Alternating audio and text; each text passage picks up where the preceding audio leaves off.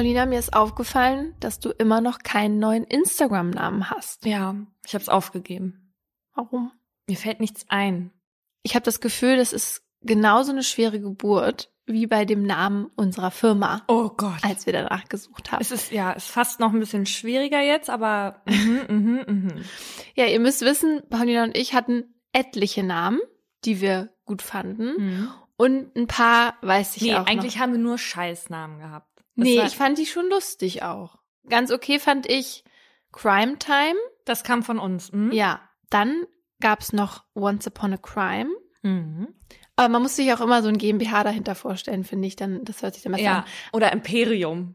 an. Ähm, dann hatten wir noch Wine and Crime GmbH. Ja. Das hört sich nach einem Vorschlag an, den ich gemacht habe. Ja. Ansonsten hatten wir ja eigentlich das Kreativcenter Freundin Tatjana damit beauftragt mit der Namenssuche. Die macht nämlich beruflich hauptsächlich auch Schlagzeilen schreiben. Und die hatten wir dann gefragt und ihre Vorschläge waren ja noch Crime Me a River. Das finde ich so witzig. Ähm, oder was sie auch noch hatte, war Smooth Criminals. ah, ich habe mich ja ganz vergessen. Richtig Ja. gut. Findest du? Wie witzig. Also, da, es ist auch ein bisschen drüber. Ich glaube, das war auch mein Kommentar zu den Vorschlägen. Es wurde ja dann nicht der Vorschlag, den Tatjana gemacht hat, sondern ihr sehr unkreativer Freund Michael. Ach, der hat Der hat Unseren unseren Namen sich ausgedacht. Ja. Okay. Ja, und letztendlich haben wir dann eben Partner in Crime genommen. Okay, der ist ein bisschen langweiliger, aber der passt halt auch irgendwie besser. Zu uns, zu Ja. unserer Freundschaft auch. Ja, und zu unserem Thema halt auch. Weil wir auch schon viele kriminelle Dinge gedreht haben. Ja. Einige. Also uns haben jetzt quasi andere den Namen gegeben. Und vielleicht sollten wir auch mal die da draußen fragen, ob die dir bei deinem Instagram-Namen helfen können. Oh ja. Ähm, dazu können wir ja mal die Tage was auf Instagram posten bei Mordlust der Podcast. Bitte schreibt uns keine Nachrichten mit ähm, irgendwas ist krasser als, ja. Das möchte ich auf gar keinen Fall lesen. unsere ZuhörerInnen sind ja auch irgendwie unsere Partner in Crime, Mhm. die wir herzlich willkommen heißen zu Mordlust, einem Funkpodcast von ARD und ZDF. Wir reden hier über wahre Verbrechen und ihre Hintergründe. Mein Name ist Paulina Kraser. Und ich bin Laura Wohlers. In jeder Folge gibt es ein bestimmtes Oberthema, zu dem wir zwei wahre Fälle nacherzählen, das Thema diskutieren und auch mit Experten und Expertinnen darüber sprechen. Wir reden hier auch mal ein bisschen lockerer miteinander. Das hat aber nichts damit zu tun, dass uns die Ernsthaftigkeit hier fehlt, sondern das ist für uns so eine Art Comic Relief, damit wir zwischendurch auch mal aufatmen können. Das ist aber natürlich nie despektierlich gemeint. Das heutige Thema ist Glaubhaftigkeit. Ich möchte jetzt gerne testen, ob du sagen kannst, was glaubhaft ist, Mhm. wenn ich dir was erzähle. Okay. Und deswegen ähm, sage ich dir jetzt zwei Wahrheiten und eine Lüge. Und du musst rausfinden, was die Lüge ist, ja? Jo. Es ist ein bisschen schwierig gewesen, weil den guten Shit kennst du ja schon Ja. von mir und den schlimmen auch. Ich habe einmal als Teenie einer Freundin vorgegaukelt, in meinem Körper wäre jetzt nicht mehr ich, sondern ein Alien und habe das dann so lange durchgezogen, bis sie es geglaubt hat und angefangen hat zu weinen. Ich habe hier zu Hause eine Briefmarke, die um die 150 Euro wert sein soll. Und die habe ich vom Bruder meines Opas geschenkt bekommen. Aber ich bin erstens, Laura guckt sich gerade um, wo kann die Briefmarke sein? Aber ich bin erstens zu faul, sie zu verkaufen. Und ich habe auch Sorge, von Briefmarken-Nerds abgezogen zu werden, weil ich das ja am Ende nicht beurteilen kann. Und ich bin einmal aus dem Unterricht geflogen, weil unser Lehrer uns aufgetragen hat, 15 Minuten gar nichts zu sagen. Und dann hat er mir eine Frage gestellt und ich habe geantwortet und er hat mich dann rausgeschmissen. Was ist das denn für ein Lehrer? Was ist das denn für ein Spiel? okay, also. Ich denke mir irgendwie, dass man sich das mit dem Alien eigentlich nicht ausdenken kann. Außer du hast das schon mal irgendwo gehört. Aber eigentlich würde ich sagen, das stimmt. Zwei Wahrheiten und eine Lüge. Das mit dem Lehrer ist irgendwie auch zu blöd, um sich das auszudenken. Aber das mit der Briefmarke könnte auch stimmen. Aber hätte ich das schon mal gehört von dir vielleicht? Nee, wahrscheinlich stimmt das nicht mit dem Alien. Das hättest du mir schon mal erzählt, weil das so lustig ist. Okay, ich habe mich jetzt darauf geeinigt. Du hast dich mit dir selbst darauf geeinigt. Okay. Also, das mit dem Alien ist falsch, sagst du. Das ist die Lüge. Ja. Nee, das war wahr. Geil. Ich habe es einfach Oh Gott, mega lang durchgezogen. Kind. Ja, na Kind waren wir da nicht mehr, aber ja. Wann hast du es ihr dann Sie war sehr leichtgläubig, ja, als sie angefangen hat zu heulen. Ah, dann ja, hast da du's hab aber ich, gesagt. Ja. Da habe ich noch schön weitergemacht. äh, nee, die Briefmarke. Aber stimmt, jetzt wo du es sagst, ist es ein bisschen zu einfach gewesen, das mit der Briefmarke, ne? Ja. Ich hätte mir was abgefuckteres ausdenken müssen. ja, worauf man nicht kommt, genau. Ja. Also Laura hat jetzt gedacht, die Briefmarke, das wäre eine glaubhafte Aussage. Mhm. Manche Leute hätten jetzt auch gesagt, das wäre eine glaubwürdige Aussage. Aber in der Literatur ist das so, da bezieht sich die Glaubwürdigkeit eher auf Zeugen oder Zeuginnen und ist also eher personengebunden. Und die Glaubhaftigkeit, die bezieht sich auf Aussagen. Also eine Aussage kann demnach nicht glaubwürdig, sondern nur glaubhaft sein. Eine glaubwürdige Person kann also eine unglaubhafte Aussage tätigen und eine unglaubwürdige Person kann eine glaubhafte Aussage tätigen. So. Mhm. Das mit der Glaubwürdigkeit ist aber so ein Ding. Es ist ja halt eben nicht so, dass jemand unter allen Bedingungen immer die Wahrheit sagt oder jemand unter jeglichen Bedingungen immer lügt. Ne? Also jemand kann eine Tendenz haben, sehr viel zu lügen, so wie die Laura. und kann dann aber jetzt im speziellen Fall trotzdem die Wahrheit sagen. Und andersrum kann ein Mensch, der eigentlich eine ehrliche Haut ist, dann auch mal lügen, wenn er beispielsweise halt ein Motiv dazu hat. Und deswegen fällt die Glaubwürdigkeit nicht so sehr ins Gewicht vor Gericht wie die Glaubhaftigkeit einer Aussage. Ich erzähle euch jetzt von einem Fall, bei dem den Beteiligten viel Leid erspart worden wäre, wenn alle die Wahrheit gesagt hätten. Um diese Menschen zu schützen, wurden ihre Namen geändert und die Triggerwarnung findet ihr wie immer in der Folgenbeschreibung. Es ist Sommer 2017 und für die, die sich nicht mehr so genau daran erinnern können, wie das damals war, 2017 sitzt man tagsüber draußen in Cafés und Restaurants und geht abends in vollen, heißen und stickigen Clubs feiern. Zumindest wenn man so alt ist wie die Personen, um die es hier heute geht. Die Stadt, in der das Ganze spielt, zählt ungefähr 100.000 EinwohnerInnen. Und wie das für solche Städte üblich ist, gibt es in der dortigen Feierszene sogenannte Local Heroes. Also Personen, die jeder und jede, zumindest vom Sehen oder Hören sagen, kennt. Und so einer spielt in meiner Geschichte die Hauptrolle. Wir nennen ihn Dennis und Dennis ist in dieser Stadt eben bekannt wie ein bunter Hund. Denn er ist jedes Wochenende Party machen, immer in denselben Läden unterwegs und kennt Hinz und Kunz. Dennis ist für einen Mann relativ klein, aber muskulös. Ein richtiger Pumper. Der 19-Jährige ist aber kein Proll, eigentlich das Gegenteil, ruhig und freundlich zurückhaltend. Wenn es aber um Frauen geht, ist er definitiv kein Kind von Traurigkeit. An einem Morgen in diesem Sommer findet Dennis einen Brief in der Post. Außer Rechnungen flattert da eigentlich selten etwas hinein, weshalb er sich wundert. Und diese Verwunderung wächst, als er den Absender entdeckt. Er ist von der Polizei. Dennis reißt den Brief auf und liest gebannt, was an ihn adressiert ist. Ganz oben auf dem Dokument steht polizeiliche Vorladung und weiter unten Vergewaltigung. Dennis Herz rutscht ihm in die Hose und in seinem Kopf schießen die Gedanken wie Pfeile. Das muss ein Scherz sein oder eine Verwechslung oder ein Missverständnis. Als er den ersten Schock überwunden hat, liest er weiter. Die sogenannte Ereigniszeit dieser Vergewaltigung soll der 5. Februar dieses Jahres gewesen sein. Was hatte er da gemacht? Wo war er da gewesen? fragt er sich. Um sich zu vergewissern, durchsucht Dennis sein Handy und sein PC nach Anhaltspunkten. Und nach und nach kommen immer mehr Erinnerungen an diesen Abend an die Oberfläche zurück. Es ist Samstagabend und wie so oft geht Dennis mit seinem Kumpel Chris feiern. In einem seiner Stammclubs stehen die beiden an der Theke, als sie auf eine Gruppe junger Frauen treffen. Man kennt sich und kommt ins Gespräch. Dann wird der ein oder andere Longdrink gekippt und es geht auf die Tanzfläche. Dabei kommt eine der Frauen Dennis immer näher. Es ist die 18-jährige Annabelle, mit der Dennis anfängt zu tanzen. Aber jetzt nicht so, wie wir das vielleicht kennen, wenn wir tanzen gehen. Dass Du meinst, sie macht nicht den äh, Christina Aguilera Dirty Move und geht so in die Hocke? Genau, also sie tanzen jetzt nicht so von vorne oder von hinten an, Ja? ähm, sondern die beiden tanzen tatsächlich Standard.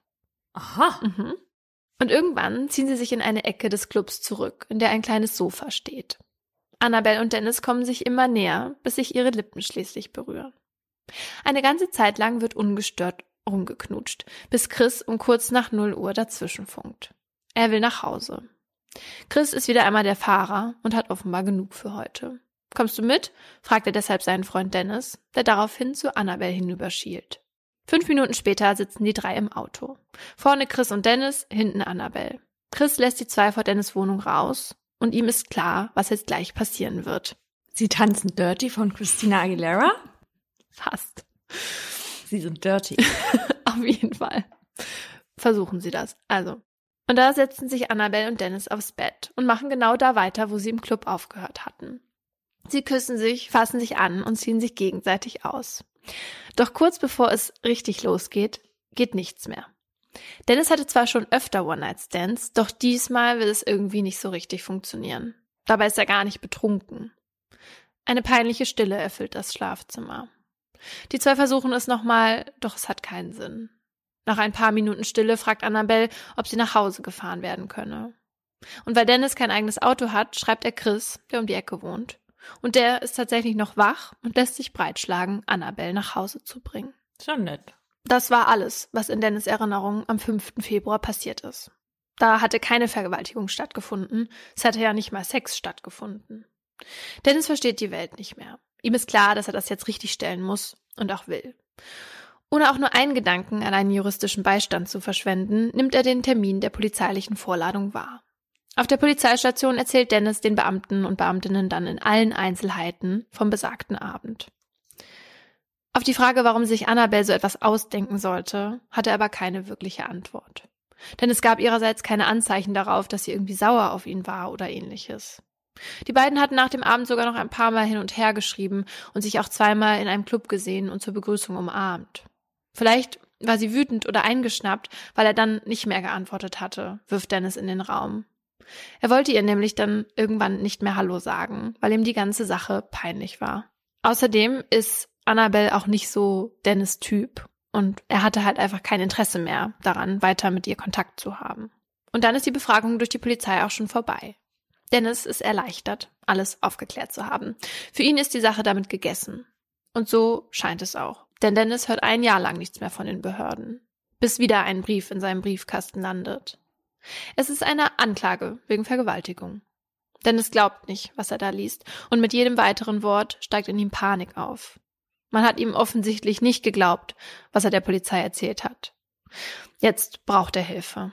In die Google-Suchleiste tippt Dennis Anwalt, Vergewaltigung und seine Stadt ein, und relativ weit oben ploppt die Internetpräsenz der Kanzlei von Dr. Jonas Hennig auf. Den kennen wir ja schon. Das ist der Strafverteidiger, der uns relativ am Anfang vom Podcast mal im übertragenen Sinne mit nach Schackendorf genommen hat und der spezialisiert ist auf Sexualverbrechen. Dennis ruft also in Hennigs Kanzlei an und vereinbart einen Termin. Es dauert nicht lang, da sitzt er ihm gegenüber. Dieser erste Termin ist schnell vorbei. Hennig will von Dennis nur den Brief sehen und kurz erklärt bekommen, worum es eigentlich geht. Seine Sicht der Dinge darf Dennis nicht erzählen. Das soll er erst beim nächsten Treffen machen. Denn Hennig wolle jetzt erst einmal die Akten anfordern und sich selbst ein Bild machen. Und so fährt Dennis nach weniger als einer Stunde wieder zurück nach Hause. Mittlerweile hat es sich in der Stadt herumgesprochen, dass Dennis Annabelle vergewaltigt haben soll. Der Dennis, den gefühlt jeder Mensch hier kennt und dem man so etwas eigentlich nicht zutrauen würde. Dennis ist verzweifelt. Er will einfach nur, dass dieser Albtraum schnell ein Ende hat. Doch von seinem Anwalt gibt es keine guten Nachrichten. Hennig hatte eine Nichteröffnung des Prozesses beantragt, weil er der Meinung ist, dass die Aussage von Annabelle unglaubhaft ist. Doch das Gericht sieht das, genauso wie die ErmittlerInnen, anders und hat den Antrag abgelehnt. Das heißt, es kommt zum Prozess und damit zu nur noch mehr Aufmerksamkeit. Dennis möchte dort gerne noch einmal aussagen, allen zeigen, was wirklich in dieser Februarnacht von Samstag auf Sonntag passiert ist. Doch sein Anwalt ist dagegen. Jonas Hennig rät in der Regel all seinen Mandanten und Mandantinnen zu schweigen. Und zu Dennis sagt er, dass seine Chancen höher stehen, wenn er pauschal bestreitet und eben im Übrigen schweigt. Dennis soll ihm sein Ziel vorgeben, aber Hennig will die Strategie selbst wählen. Der 19-Jährige hat kein gutes Gefühl dabei. Und so betritt er Ende April 2019 zum ersten Mal in seinem Leben einen Gerichtssaal. Dort sitzt ihm die Person gegenüber, wegen der er hier ist und die in der halben Stadt herum erzählt, dass er ein Vergewaltiger sei. Dennis ist sauer auf Annabelle, aber er lässt es sich nicht anmerken. Bleibt ganz ruhig, so wie immer. Jetzt gerade will er einfach nur dieses Verfahren hinter sich bringen. Das Verfahren wegen einer brutalen Vergewaltigung, die er am 5. Februar 2017 in seiner eigenen Wohnung begangen haben soll. Nachdem die Anklage verlesen wurde, erklärt Jonas Hennig, dass sein Mandant von seinem Schweigerecht Gebrauch macht. Und dann wird Annabelle in den Zeugenstand gerufen und die Anwesenden kehren zusammen mit ihr zurück zur besagten Nacht. Das hier ist ihre Version der Geschichte. Es ist Samstagabend und wie so oft geht Annabelle mit ihren Freundinnen feiern. An der Bar eines Clubs treffen sie Dennis und Chris. Es wird gequatscht und dann getanzt, aber nicht geknutscht, so wie es Dennis erzählt. Und als Annabelle um 0 Uhr nach Hause möchte, bieten ihr die Männer an, sie heimzubringen. Annabelle willigt ein und steigt in Chris Auto. Auf dem Weg beschließen sie und Dennis dann doch noch etwas bei ihm zu trinken. Chris setzt die beiden also bei Dennis ab und sie gehen hoch in seine Wohnung. Dort setzt sich Dennis direkt aufs Bett. Komm her und küss mich, sagt er fordernd zu Annabelle. Doch sie will nicht und erklärt Dennis, dass sie das alles nicht machen kann, weil eine Freundin von ihr auf ihn steht. Dennis aber hört ihr nicht zu und lässt sie auch nicht mehr aus der Wohnung. Er steht auf, zieht Annabelle zu sich und schubst sie aufs Bett. Sie liegt auf dem Rücken, als Dennis sich über sie beugt und ihre Arme auf die Matratze drückt. Dabei zieht er zuerst sich und dann Annabelle gewaltsam aus, bis sie beide ganz nackt sind. Dann vergewaltigt er sie. Dabei hat Annabelle große Panik. Sie schreit und ruft nach ihrer Mutter. Nachdem sich Dennis schließlich aus ihr zurückgezogen hat, will Annabelle nur noch nach Hause. Chris wird angerufen und Annabelle heimgefahren. Am Montagmorgen fällt Annabelle bei der Arbeit ein Glas auf den Boden und zerspringt. Dabei realisiert sie, dass sie Samstagnacht vergewaltigt wurde. Sofort vertraut sie sich einer Kollegin an, die mit ihr zusammen zur Frauenärztin fährt. Der Medizinerin schildert Annabelle, dass sie Samstag, Zitat, ungewollt und ungeschützten Geschlechtsverkehr hatte. Doch anstatt einfühlsam darauf einzugehen, meckert die Frauenärztin sie an, was ihr denn einfallen würde, nicht die Pille zu nehmen. Mhm. Mhm. Danach traut sich Annabelle niemandem mehr etwas von der Vergewaltigung zu erzählen. Erst sechs Wochen später geht sie zur Polizei und erstattet doch noch Anzeige gegen Dennis. Dort macht sie allerdings einige Angaben, die nicht so richtig zu der Aussage passen, die sie jetzt gerade vor Gericht gemacht hat. So hatte sie da unter anderem angegeben, Dennis und sie hätten gar nicht miteinander getanzt und sich nur kurz Hallo gesagt. Dem haben aber mittlerweile verschiedene Zeugen und Zeuginnen widersprochen, die gesehen haben, wie Dennis und Annabelle nicht nur miteinander Standard getanzt haben, sondern sich in einer Ecke im Club auch abgeknutscht haben. In Annabels Vernehmung unterscheidet sich auch das Geschehen in Dennis Wohnung. Da habe er sich zwar auch zunächst aufs Bett gesetzt, aber die ganze Zeit versucht, sie zu küssen. Daraufhin habe sich Annabelle breitbeinig auf seinen Schoß gesetzt und auch da habe er immer weiter versucht, sie zu küssen. Dennis habe sich dann erstmal komplett nackt ausgezogen und sie dann aufs Bett gedrückt. Auf diese Unstimmigkeiten angesprochen, erklärt Annabelle, dass sie sich an vieles nicht mehr erinnern könne. Seit der Nacht im Februar sind ja jetzt auch schon mehr als zwei Jahre vergangen. Und diese Erinnerungslücken werden auch immer wieder in ihren Formulierungen sichtbar, die durchzogen sind mit vielleicht, ich weiß nicht und soweit ich mich erinnere. Die Schilderungen aus Annabels Sicht sind übrigens nicht gekürzt. Ihre Aussagen sind sehr kurz und detailarm. Sowohl die jetzt vor Gericht als auch die bei der Polizei im März 2017. Sie stockt auch immer wieder und weint viel. Auf Nachfragen kann sie häufig keine Antwort geben. Auch zum Beispiel nicht darauf, wie Dennis versucht haben will, sie zu küssen, während er auf dem Bett saß und sie, die einen Kopf größer ist, vor dem Bett stand. Oder wie Dennis es geschafft habe, sie und sich selbst komplett nackt auszuziehen, während er ihre beiden Arme auf die Matratze gedrückt hat. Schließlich habe sie unter anderem auch einen BH mit Häkchen am Rücken angehabt. Sie hat auch keine Antwort darauf, zu welchem Zeitpunkt und auf welche Art und Weise sie versucht haben will, aus der Wohnung zu kommen. Auf die Frage, woran sie denn gemerkt habe, dass sie nicht aus der Wohnung gekommen sei, erklärt sie, Vielleicht habe ich versucht, zur Tür zu gehen und er hat mir den Weg versperrt. Daraufhin fragt der Richter sie, worauf stützt sich diese Vermutung? Und Annabelle antwortet, ich weiß nicht, ich habe da Erinnerungslücken. Die mittlerweile 20-Jährige kann sich zudem nicht mehr an die Freundin erinnern, die auf Dennis gestanden haben soll. Obwohl sie dieser Freundin nach eigenen Angaben nach der Tat geschrieben und ihr später ausführlich von der Vergewaltigung erzählt haben will.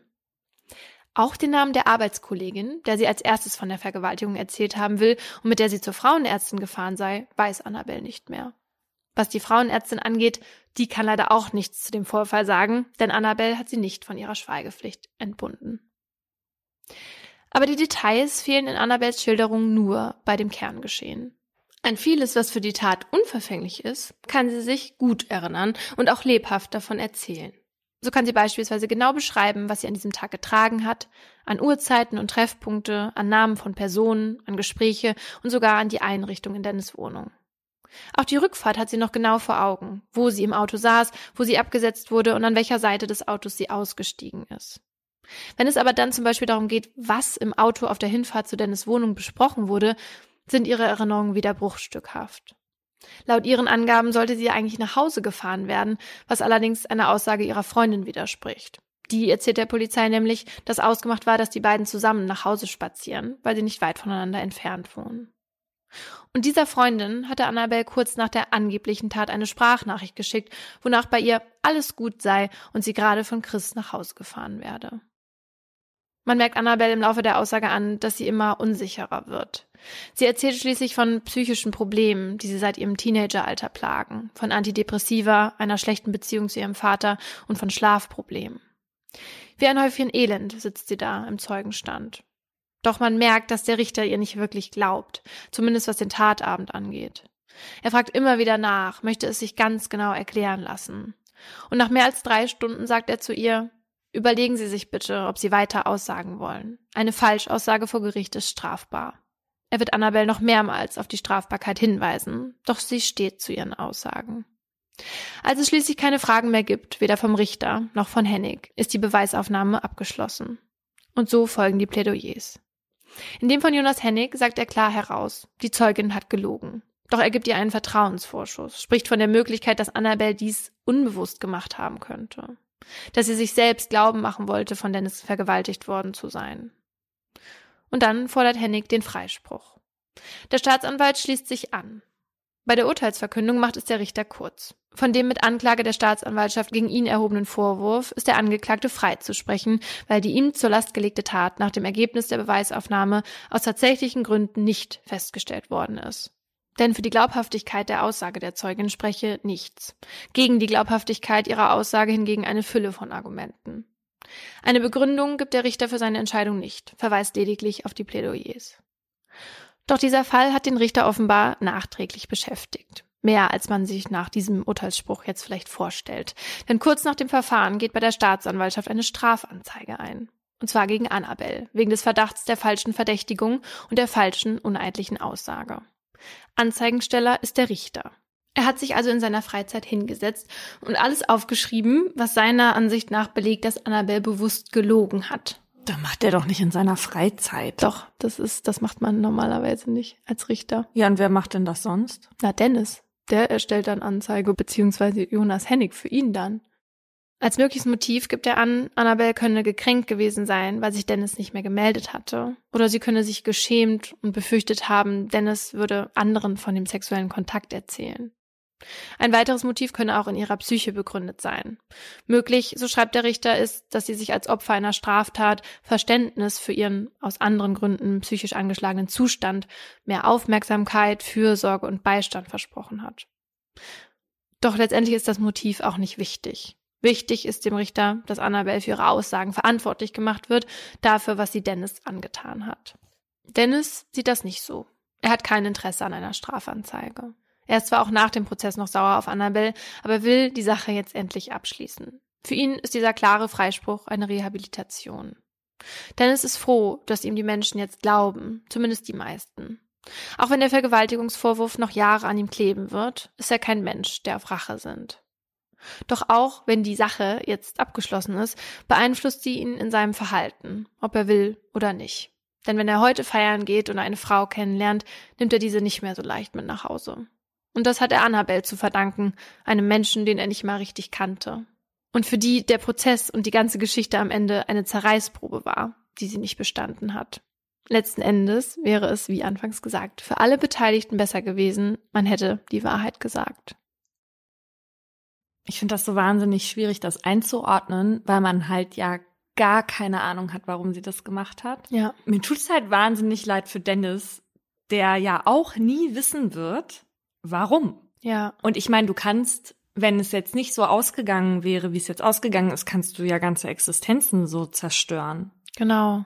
Ich habe ja für die Recherche mit Jonas Hennig darüber geredet und er hat gesagt, das hätte man sich halt auch alles sparen können, weil wenn die Vernehmungsbeamten und Beamtinnen schon am Anfang richtig viel nachgefragt hätten, was eigentlich ihre Aufgabe ist, ne, dann hätten sie so Strukturbrüche vielleicht schon raus mhm. finden können oder halt sehen können, dass sie das nicht erklären kann, warum was mhm. passiert ist sozusagen oder wie was passiert ist, weil das war ja auch so ihr Problem. Und oft ist es so, sagt Jonas Hennig, sollte es eigentlich so sein, dass man auch noch mal die Zeuge noch mal kommen lässt, ein bisschen später und noch mal befragt mhm, mhm. und gucken, ob es dann schon Unregelmäßigkeiten gibt. Mhm. Und diese ganze Vernehmung war super kurz. Und als Hennig die gelesen hat, hatte er sich gedacht, das kann ja gar nicht sein. Da sieht man ja jetzt schon, dass das hier irgendwie nicht, nicht mit rechten Dingen zugeht mhm. oder nicht genug ist und hat ja dann diese Nichteröffnung beantragt und, und auch begründet, ne? Also und so weiter. Wir brauchen hier gar keinen Prozess zu machen, so nach dem Motto. Aber der Richter ähm, da meinte Jonas Hennig dann halt auch so, das ist halt eine Arbeit für den Richter. Der müsste das dann halt alles durchlesen und der müsste dann auch begründen, warum er dann keine Eröffnung macht, sozusagen. Ja, aber das der ist, Prozess ist doch im Zweifel viel mehr Arbeit. Ja, eigentlich schon. Mhm. Also ich hätte ja noch gesagt, dass Vernehmungsbeamte und Beamtinnen dahingehend vielleicht nicht so geschult sind, dass sie das raus ähm, hören können. Aber spätestens doch bei der Zeugen- und Zeuginnenbefragung, die halt alle was anderes gesagt haben als Annabelle hätte das ja irgendwie mal aufploppen müssen vielleicht. Ja, ich meine, wenn ich Dennis wäre, wäre ich halt stinksauer und hätte auf jeden Fall eine Strafanzeige äh, gemacht und wäre da hinterher gewesen. Aber ich meine, man steckt ja auch nicht drin und vielleicht ist es auch besser, wenn man es einfach ruhen lässt. Ich würde dir empfehlen, mal unsere Vergebungsfolge anzuhören. da findest du eventuell Antworten auf deine Fragen. Also der Richter, der ist sich ja quasi sicher, dass Annabelle vorsätzlich gelogen hat. Und obwohl er ihr das halt immer wieder gesagt hat, ne, dass das halt strafbar ist, so eine Aussage. Und um solche Aussagen und ihre Folgen geht es jetzt in meinem Aha. Erstmal gilt vor Gericht, dass man die Wahrheit sagen muss. Die einzige Person, die dazu nicht verpflichtet ist, ist die Person, die auf der Anklagebank sitzt. Also der oder die Angeklagte muss sich ja nicht selbst belasten und kann halt selbst entscheiden, wer oder sie sich verteidigt. Also ob man jetzt zum Beispiel wie Dennis vom Schweigerecht Gebrauch macht, ob man die Wahrheit sagt oder eben zur eigenen Verteidigung lügt. Und das ist dann eben auch okay und man braucht keine Angst haben, wegen Falschaussage belangt zu werden. Wozu ich irgendwie eine Meinung habe und deswegen würde ich dich auch fragen, findest du das eigentlich fair, dass man da lügen darf? Also so genau steht es da ja nicht da steht ja nirgendwo geschrieben, dass du lügen darfst, sondern ja. es, es wird halt einfach nicht unter Strafe gestellt, wenn du lügst, ne? Ja. Aber äh, ja, klar. Also niemand soll sich selbst belasten und auch als eine unschuldige Person gibt es ja manchmal Gründe, etwas nicht zu sagen oder etwas falsch anzugeben, um sich halt besser zu verteidigen. Ja, aber wenn das dann rauskommt, ist das äh, für dich wird das ja natürlich, natürlich ist das nicht strafbar, aber es wird natürlich eher ja noch schlechter für dich dann aussehen als vorher, wenn du lügst.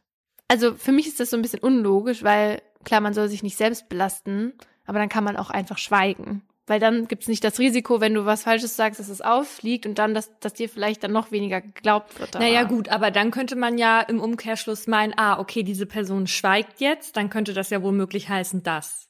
Das darfst du ja auch nicht machen. Nee, aber das ist doch jetzt auch schon so dass, dass man einfach schweigen kann. Aber sonst würde es, ja genau, aber sonst würde es ja bedeuten, wenn ein Angeklagter oder eine Angeklagte etwas sagt, ne, dann ja. würde es, wenn es unter Strafe gestellt werden würde, vielleicht eher dahin deuten, dass wenn die Person was sagt, dass es dann der Wahrheit entsprechen muss. So, weil die ja dann auch noch dafür eine höhere Strafe kriegt oder wie am Ende. Und dass man dann denken würde, alle, die schweigen, sind schuldig sozusagen. Ja, im Umkehrschluss wie gesagt, es ergibt jetzt nicht so Sinn für mich, warum das so sein sollte. Es gibt ja Gründe dafür. Ja, aber für mich sind die jetzt nicht so logisch, weil zum Beispiel die Zeugen das, also bei denen ist es bei den Zeugen und Zeuginnen ja auf jeden Fall unter Strafe gestellt. Wenn die vor Gericht lügen, dann können sie eben wegen falscher, uneidlicher Aussage bis zu fünf Jahre in Haft. Und noch höhere Strafen gibt es, wenn sie eben unter Eid ausgesagt haben. Aber dieses unter Eid aussagen, das passiert in der Regel nur, wenn das Gericht es für nötig hält, weil diese Aussage entweder ausschlaggebend ist für den Ausgang des Verfahrens oder weil das Gericht glaubt, dass es sonst halt nicht an die Wahrheit kommt. Aber man kann auch selber sagen, dass man unter Eid aussagen möchte, ne? Mhm. um seiner Aussage so mehr Gewicht zu verleihen. Ja, aber das finde ich auch so, also das finde ich auch interessant, weil, also wenn ich jetzt aussage und sage, ich habe das und das gesehen, und dann glaubt man mir nicht so doll, als wenn ich dann sage, aber ich würde es auch unter Eid aussagen. Weißt du, was ich, ich weiß? Na, ich weiß ja nicht, ob sie dir dann nicht so doll glauben, Aber ich würde zum Beispiel nie unter Eid aussagen, weil wenn sie mir dann nicht glauben, dann habe ich ja nachher noch ein Strafverfahren an der Backe. Ja. Nur weil sie mir nicht glauben und Ja. weil ich das, also weil es nicht anders beweisbar ist. Ja. Und wenn man dann so ein Eid abgibt, dann macht man das immer nach demselben Prinzip. Und da sage ich jetzt zum Beispiel als Richterin, Sie, Paulina Kraser, schwören, dass Sie nach bestem Wissen die reine Wahrheit gesagt und nicht verschwiegen haben. Ich schwöre. Genau, das würdest du dann als Zeugin sagen. Und so eine Aussage unter Eid darf aber nicht jeder machen. Dafür muss man nämlich über 18 sein und auch eine Vorstellung von der Bedeutung so eines Eides haben. Also für manche Menschen mit psychischer Erkrankung kommt das dann nicht in Frage. Ganz einfach, um sie zu schützen. Außerdem dürfen Personen, die wegen Datenhehlerei, Begünstigung, Strafvereitelung oder Hehlerei verdächtigt sind oder bereits deshalb verurteilt wurden, auch nicht unter Eid aussagen. Was mich so ein bisschen gewundert hat, weil heißt es dann, diese Menschen sind weniger glaubwürdig, weil sie halt solche Arten von Strafen gemacht Mhm. haben und dass man dann irgendwie sagt, das lassen wir jetzt, die brauchen wir gar nicht zu vereidigen, weil das Risiko ist so groß, dass sie lügen und wir wollen nicht auch noch ein Strafverfahren. Wir haben sowieso schon viel zu tun. Auf jeden Fall werden Personen, die unter Eid falsch aussagen, zu einer Freiheitsstrafe von mindestens einem Jahr verurteilt. So zum Beispiel passiert 2006 in Gummersbach, weil ein Mann zugunsten seines Freundes gelogen hatte. Und zwar drei Jahre zuvor in einem Prozess wegen Körperverletzung. Und da ging es um so eine Disco-Schlägerei, bei der, Namen geändert, Lukas Kai mit einem Glas angegriffen und ihn damit auf einem Auge fast blind gemacht hat. Im Prozess hatte Lukas Freund Dominik erzählt, Lukas habe Kai das Glas aus Notwehr ins Gesicht gehauen, nachdem Kai Lukas gewürgt hatte. Doch später hatte Lukas zugegeben, dass er Kai ohne Provokation, ohne Würgen angegriffen hatte. Dumm für Dominik. Und da er die Aussage sogar unter Eid gegeben hatte, bekam er dann Also wie dämlich kann man sich absprechen, ja? also, ja, naja, das war bestimmt dann auch noch Lukas Idee, dass sein Freund Dominik unter Eid aussagen muss. das wäre übel. Dann wäre das jetzt nicht mehr mein Freund, wenn ich Dominik wäre. Also, weil der hat eben jetzt wegen meinen Eids anderthalb Jahre auf Bewährung bekommen. Ich habe in einem Interview mit der Zeit gelesen, dass Axel Wendler, der ist Richter am Oberlandesgericht Stuttgart, erzählt hat, dass in 99 Prozent der Fälle der Lügner oder die Lügnerin auch noch unter Eid bei den Lügen bleibt. Okay, also das schreckt die dann nicht ab. Die ziehen durch. Okay. Also in dem Fall jetzt hier mit Kai und so war das ja jetzt, um jemanden zu schützen, ne? Aber Aber das passiert ja auch manchmal, um jemandem zu schaden. So war das ja zum Beispiel bei meinem Fall aus Folge 57, bei der diese Lehrerin ihren Kollegen Horst Arnold der Vergewaltigung beschuldigt und ihn damit ja sogar ins Gefängnis gebracht hatte. Und bei so krassen Folgen von einer Falschaussage wird die Person dann auch oft nicht nur wegen Falschaussage verurteilt, sondern zum Beispiel wie im Fall von dieser Lehrerin wegen schwerer Freiheitsberaubung. Oder bei Annabelle ist es jetzt auch nicht nur Falschaussage, sondern auch wegen falscher Verdächtigung. Finde ich eigentlich interessant, dass sie wegen schwerer Freiheitsberaubung angezeigt wird, Ja. obwohl sie ja nicht die Person ist, Ach so, die ja. Horst Arnold wegsperrt, ne? Ja, in mittelbarer Täterschaft war das ja. Mhm. Genau, sie hat die, sie hat die Behörden benutzt als ausführenden Täter Mhm, sozusagen. In meinem Fall heute geht es unter anderem sehr stark darum, was die Gefühlsregungen einem verraten sollen. Ich habe fast alle Namen geändert. Haben Sie damit etwas zu tun? fragt der Vorsitzende in Richtung Angeklagte. Nein, der hat ja auch keinem etwas getan, sagt die Frau im korallfarbenen Pullover und strahlt dabei eine Kälte aus, die vom ganzen Saal wahrgenommen wird. Ich bin warmherzig und Gefühle habe ich auch, sagt die Frau mit Nachdruck. Aber die Art, wie sie das sagt, vermittelt eigentlich das Gegenteil. Ich bin eine gute Mutter. Ihr Sohn Max, der Nebenkläger ist, sieht das nicht so. Ines ist angeklagt, weil sie Max Bruder, ihren ersten Sohn Julian, im Alter von vier Jahren ermordet haben soll. Oh Gott. Julian war mein Ein und alles, beteuert sie. Doch glauben will das eigentlich niemand. 26 Jahre zuvor. Es ist ein feuchter Tag im August 1981, als das Paar bei der Kriminalpolizei eintritt. Es ist kurz vor halb sieben Uhr abends. Die Frau hatte schon um 15 Uhr angerufen und gesagt, dass sie ihren Jungen vermisst. Die KollegInnen vom Polizeirevier wollten aber offenbar noch warten, bevor sie den Suchtrupp losschicken.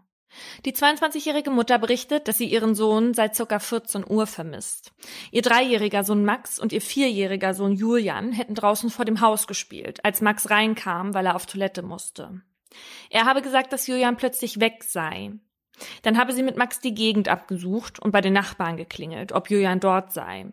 Nachdem die beiden bei der Kriminalpolizei alle Angaben gemacht haben, will die Mutter zu Hause warten, während der Vater, die Nachbarn und Nachbarinnen und die Polizei nach Julian Ausschau halten. Zahlreich scheren sie in ganz Oldenburg aus, um den Kleinen zu finden.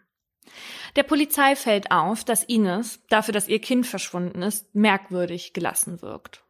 So, als würde es sich gar nicht um ihr Kind handeln, das da von der halben Stadt gesucht wird. Am nächsten Tag gegen Mittag wird Julian von Polizeihunden gefunden. Hm. Sein lebloser Körper liegt am Ende einer Grasschneise am Bahnhofsdamm. Dort, wo man eigentlich am Vortag auch gesucht hatte. Der Kleine trägt eine gelbe Regenjacke, die Ines ihm zum Spielen angezogen hatte. Um den Hals ist eine Nylonstrumpfhose verknotet. Mhm. Als die Polizei das Ines mitteilt, bekommen sie eine ganz andere Reaktion, als sie erwartet haben. Ines bringt ihnen so viel Gleichgültigkeit entgegen, dass es sie erschreckt. Keine Träne verliert sie, wie man es von einer trauenden Mutter eigentlich erwarten würde. Es dauert nicht lang, da geraten Ines und ihr Mann ins Visier der ErmittlerInnen. Die Polizei findet heraus, dass Julia nicht das leibliche Kind von Ines Mann war.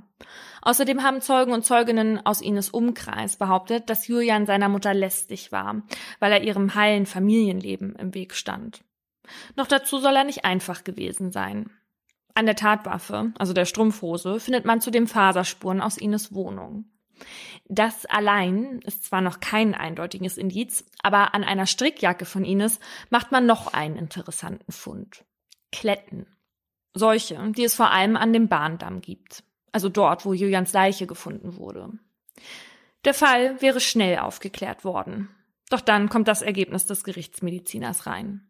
Der ermittelte Todeszeitpunkt beläuft sich auf 18 bis 20 Uhr. In dem Zeitfenster waren Ines und ihr Mann bei der Kripo. Die beiden kommen also nicht mehr in Betracht. Weil es keine anderen Verdächtigen gibt, werden die Ermittlungen eingestellt. Niemand kann klären, warum der kleine Julian sterben musste. Man hatte schon längst nicht mehr damit gerechnet, dass das Verbrechen noch aufgeklärt wird. Da flattert im Januar 2007, also 26 Jahre nach der Tat, der Polizei ein Brief ins Haus. Darin schildert eine Frau, dass sie 1981 Zeugin eines grausamen Mordes am Bahndamm in Oldenburg geworden sei. Im Alter von neun Jahren habe sie durch ein Gebüsch beobachtet, wie eine Frau ihren Jungen erwürgt habe. Ihr ganzes Leben, so schreibt die Absenderin, trage sie diese Last schon mit sich herum. Bisher habe sie aus Angst nie darüber sprechen können. Aus Angst vor der Täterin, ihrer Tante.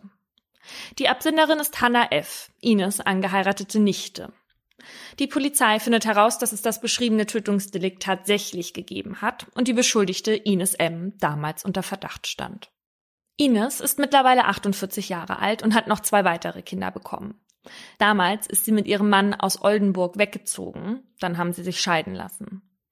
Die Staatsanwaltschaft ist sich sicher, dass sie Ines diesmal überführen kann.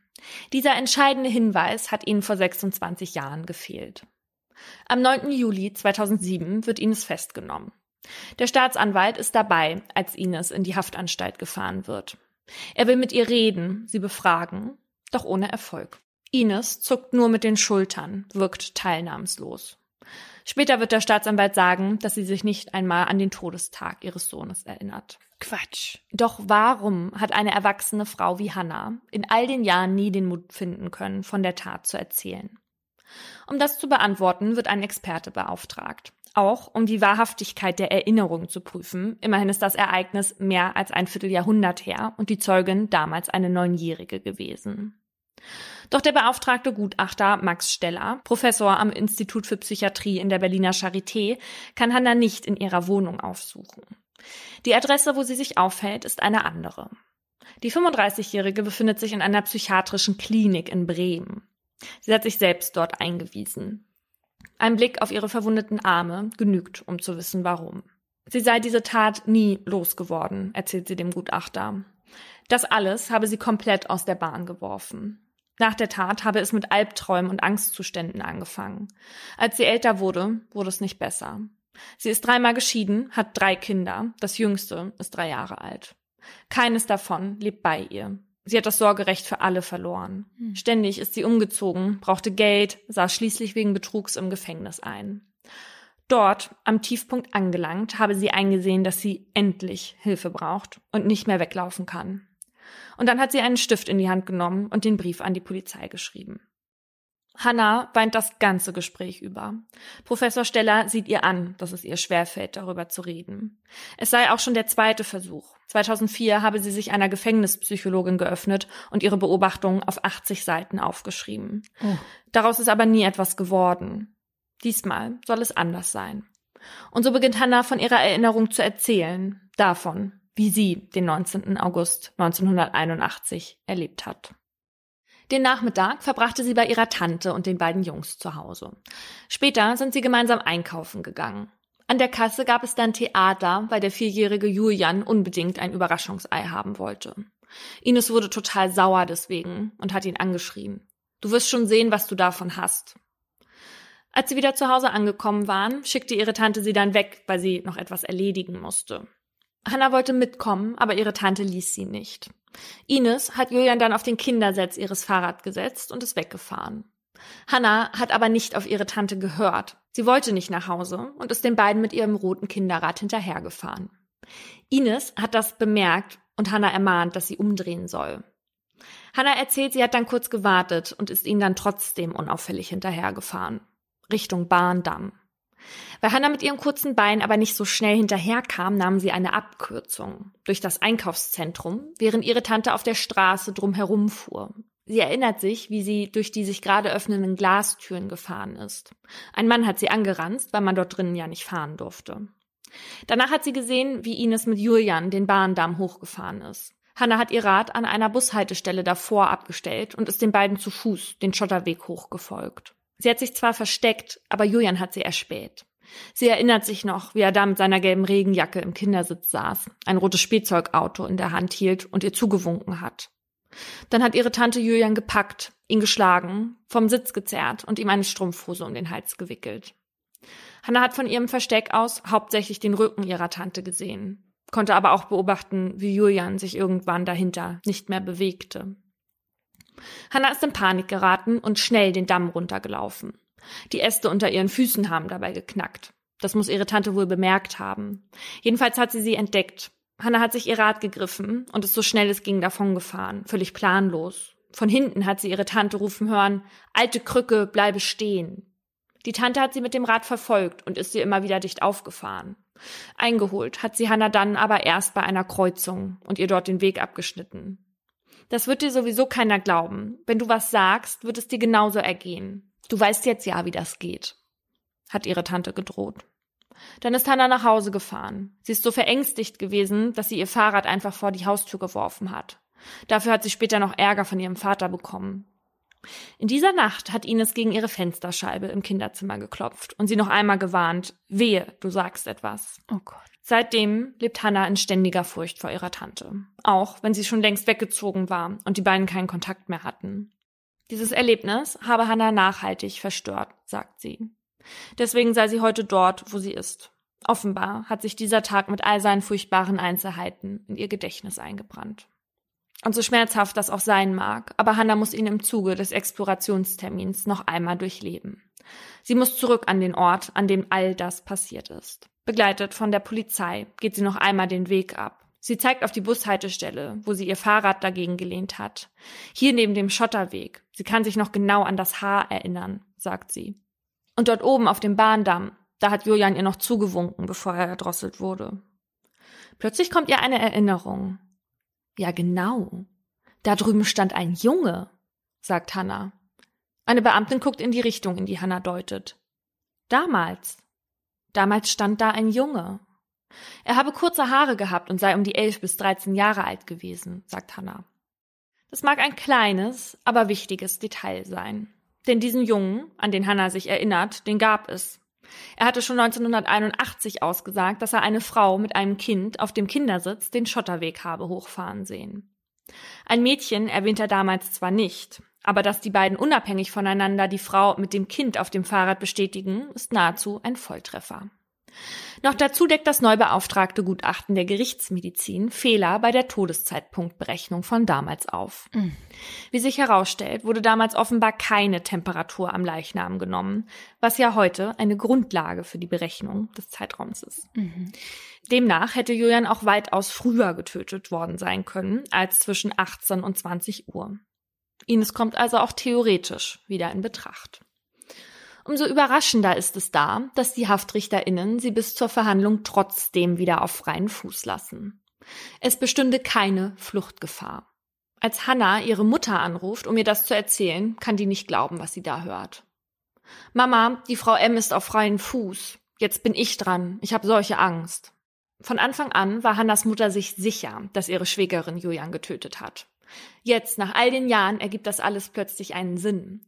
Warum ihre Tochter auf einmal nachts immer wach wurde und sie sich in das elterliche Schlafzimmer schlich. Warum ihr Leben sich auf einmal drehte und ihre Tochter nicht mehr auf die Beine kam. Hannah fährt jetzt nicht mehr wie sonst am Wochenende von der Klinik nach Hause. Nicht, solange Ines frei und Hannah die Hauptbelastungszeugin ist. Ines trägt einen korallfarbenen Pullover mit V-Ausschnitt. Ihr krauses Haar ist kurz geschnitten nur im Nacken etwas länger. Um ihren Hals baumelt eine silberne Kette mit einem Anhänger. Neben ihr sitzt ihre Anwältin. Haben Sie etwas damit zu tun? fragt der Vorsitzende Richter. Nein, der hat ja auch keinem etwas getan, war doch gut aufgenommen in der Familie. Die Antwort finde ich jetzt persönlich etwas merkwürdig. Also, dass man seine Unschuld damit begründet, dass der Sohn, der eigene Sohn, gut in der Familie aufgenommen wurde. Ja. Sie wirkt kühl, hat die Mundwinkel meist etwas nach unten gezogen. Sie macht sich permanent Notizen oder blättert in den Akten. Die Anklage ist überzeugt davon, dass Ines ihren Sohn heimtückisch und aus niedrigen Beweggründen getötet hat. Und damit steht sie nicht allein da. Ines gegenüber sitzt ihr Sohn Max, der jüngere Bruder von Julian. Öffentlich äußert er sich zwar nicht, lässt aber über seinen Anwalt verlauten, dass er menschlich gesehen wenig vernünftige Zweifel an der Schuld seiner Mutter habe. Auch seine anderen beiden Geschwister stehen nicht hinter ihrer Mutter. Das überrascht selbst das Gericht. Und doch können die Prozessbeobachtenden irgendwie verstehen, warum. Die Presse beschreibt Ines als eisig und gefühlsarm. Ob Ines früher öfter am Bahndamm gewesen sei, will das Gericht wissen. Nein, eigentlich nie, antwortet sie. Doch diese Aussage beißt sich mit der, die sie 81 gegeben hat. Da hat Ines, so geht es aus den Unterlagen hervor, nämlich sehr wohl gesagt, dass sie dort öfter spazieren ginge und erklärte damit auch die Kletten an ihrer Strickjacke. Gerne hätte das Gericht noch einmal die Strumpfhose untersucht, um der Frage nachzugehen, ob die Teppichfasern aus Ines Wohnung tatsächlich, wie damals angenommen, von Julians Jacke hätten darauf kommen können. Das geht aber leider nicht mehr, weil die Tatwaffe verschwunden ist. Nee, schön. Also merkwürdig, dass immer mal wieder so Gegenstände oder Beweismittel verschwinden. Das verstehe ich nicht. Ja, also sicherlich ja nicht absichtlich. Also kann ich mir nicht vorstellen absichtlich, weil warum? In diesem Fall genau. wird vermutet, weil die Polizei einmal umgezogen ist dass da Teile aus der Asservatenkammer verloren gegangen sind. Mhm. Na, du sagst das so, als würdest du das nee, jemand. Nee, nee, ich glaube jetzt nicht, dass jemand von der Polizei das mitgenommen hat, okay, um jemanden zu decken. Hätte das ähm, vermuten lassen können. Und ich glaube auch nicht, dass sich jemand äh, gedacht hat, schöne Strumpfhose, die nehme ich mal mit nach Hause. Aber dass es einfach organisatorisch da dann offenbar ja nicht so gut gelaufen ist. Weil wie kann man, also so verlieren, das ist ja so, also entweder verliert man alles, was in dieser Asservatenkammer ist, oder fällt die dann aus, dem, aus, dem, aus der Box einfach raus. Also was ich so. mir ja auch noch denken könnte, ist, irgendwann muss das Zeug doch mal weg. Und vielleicht hatte man sich 81 ja noch nicht so die Gedanken darüber gemacht, man, dass ja. das mal wichtig sein könnte. Vielleicht hat man es dann deswegen weggeschmissen. Die Praktikantin oder so. Naja, auf jeden Fall. Ähm, Schuld sind immer die Praktikanten. Immer. Auf jeden Fall kommentieren Max und sein Rechtsanwalt die Ermittlungsarbeiten als Spurenvernichtungskommando. Hannah betritt den Saal. Sichtlich verängstigt meidet sie jeden Blickkontakt zu Ines. Bevor sie zu erzählen beginnt, holt sie tief Luft. Danach erzählt sie von der Zeit, als sie als Kind öfter bei Ines und ihrem Mann zu Besuch war. Sie sagt, dass Ines Julian immer grob behandelt habe. Sie berichtet von einer Situation, als Julian bei Ines zu Hause oben an der Treppe gestanden und Ines ihm mit der flachen Hand einen Schubs gegeben habe. Hannah sagt, sie könne sich noch genau daran erinnern. Sie habe noch vor Augen, wie sie den Kleinen versucht habe aufzufangen, damit er mit dem Kopf nicht aufschlägt. Ein anderes Mal habe Ines Reinigungsmittel in Julians Milch geschüttet. Mhm. Als sie das Zimmer verlassen habe, habe Hannah die Milch dann schnell weggeschüttet. Alle Anwesenden brauchen sehr viel Geduld mit Hannah. Erst recht, als sie vom Tattag zu erzählen beginnt. Sie bekommt teilweise kaum Luft, weil sie so sehr weinen muss. Das Gericht hat einige Fragen zu der Schilderung. Warum Hannah beispielsweise das Fahrrad an der Haltestelle abgestellt habe. Sie habe ja nicht wissen können, was dann da oben danach passieren wird. Hannah hat darauf keine Antwort. Was ist dann passiert? Fragt der Vorsitzende. Hannah laufen die Tränen übers Gesicht. Ihre Stimme hat keine Kraft mehr. Es ist so, dass sie da hochgelaufen ist. Sie hat was rausgenommen. Strumpf, Strumpfhose. Kann es nicht sagen. Wo hat sie das rausgenommen, will der Richter wissen. Plastiktüte, Tasche, Korb? Kann's nicht sagen. Hannas Schluchzen durchbohrt den Saal. Wie weit waren sie entfernt? Weiß nicht, 20, 30, 40 Meter? Warum ist Hannah ihrer Tante eigentlich gefolgt? Weiß sie nicht mehr. Oft muss der Vorsitzende ihr mit Zitaten aus den Vernehmungsprotokollen helfen. Hannas Schilderung wirft einige Fragen auf. 1981 ist man davon ausgegangen, dass der Fundort nicht der Tatort war. Deswegen, weil einige der freiwilligen SucherInnen damals auch am Bahndamm gesucht haben. Einer von ihnen sagt auch heute vor Gericht aus. Er hat damals als Jugendlicher geholfen und konnte sich noch genau daran erinnern, dort am Damm geschaut zu haben. Am Tag, als die Leiche dort gefunden wurde, wurde ihm nämlich seiner Meinung nach völlig zu Unrecht vorgeworfen, nicht ordentlich gesucht zu haben. Ist der Fundort also doch gleichzeitig auch Tatort und stimmt die Aussage des Zeugen, muss Ines nach der Verfolgungsjagd wieder zurückgekehrt sein und Julian erst versteckt und danach dann wieder dort platziert haben. Je weiter der Prozess fortschreitet, desto mehr Fragen tun sich auf. Besonders als der Mann auf dem Zeugenstuhl Platz nimmt, der damals der Junge war, den Hannah vor dem Bahndamm gesehen haben will. Wieder berichtet er, dass er eine Frau mit einem Jungen auf dem Fahrrad den Schotterweg hat hochfahren sehen. Der Junge habe eine Regenjacke getragen. Er sei den beiden dann nachgelaufen, bis zum Damm rauf. Dann seien Mutter und Kind links in einer Kurve aus seinem Sichtfeld verschwunden.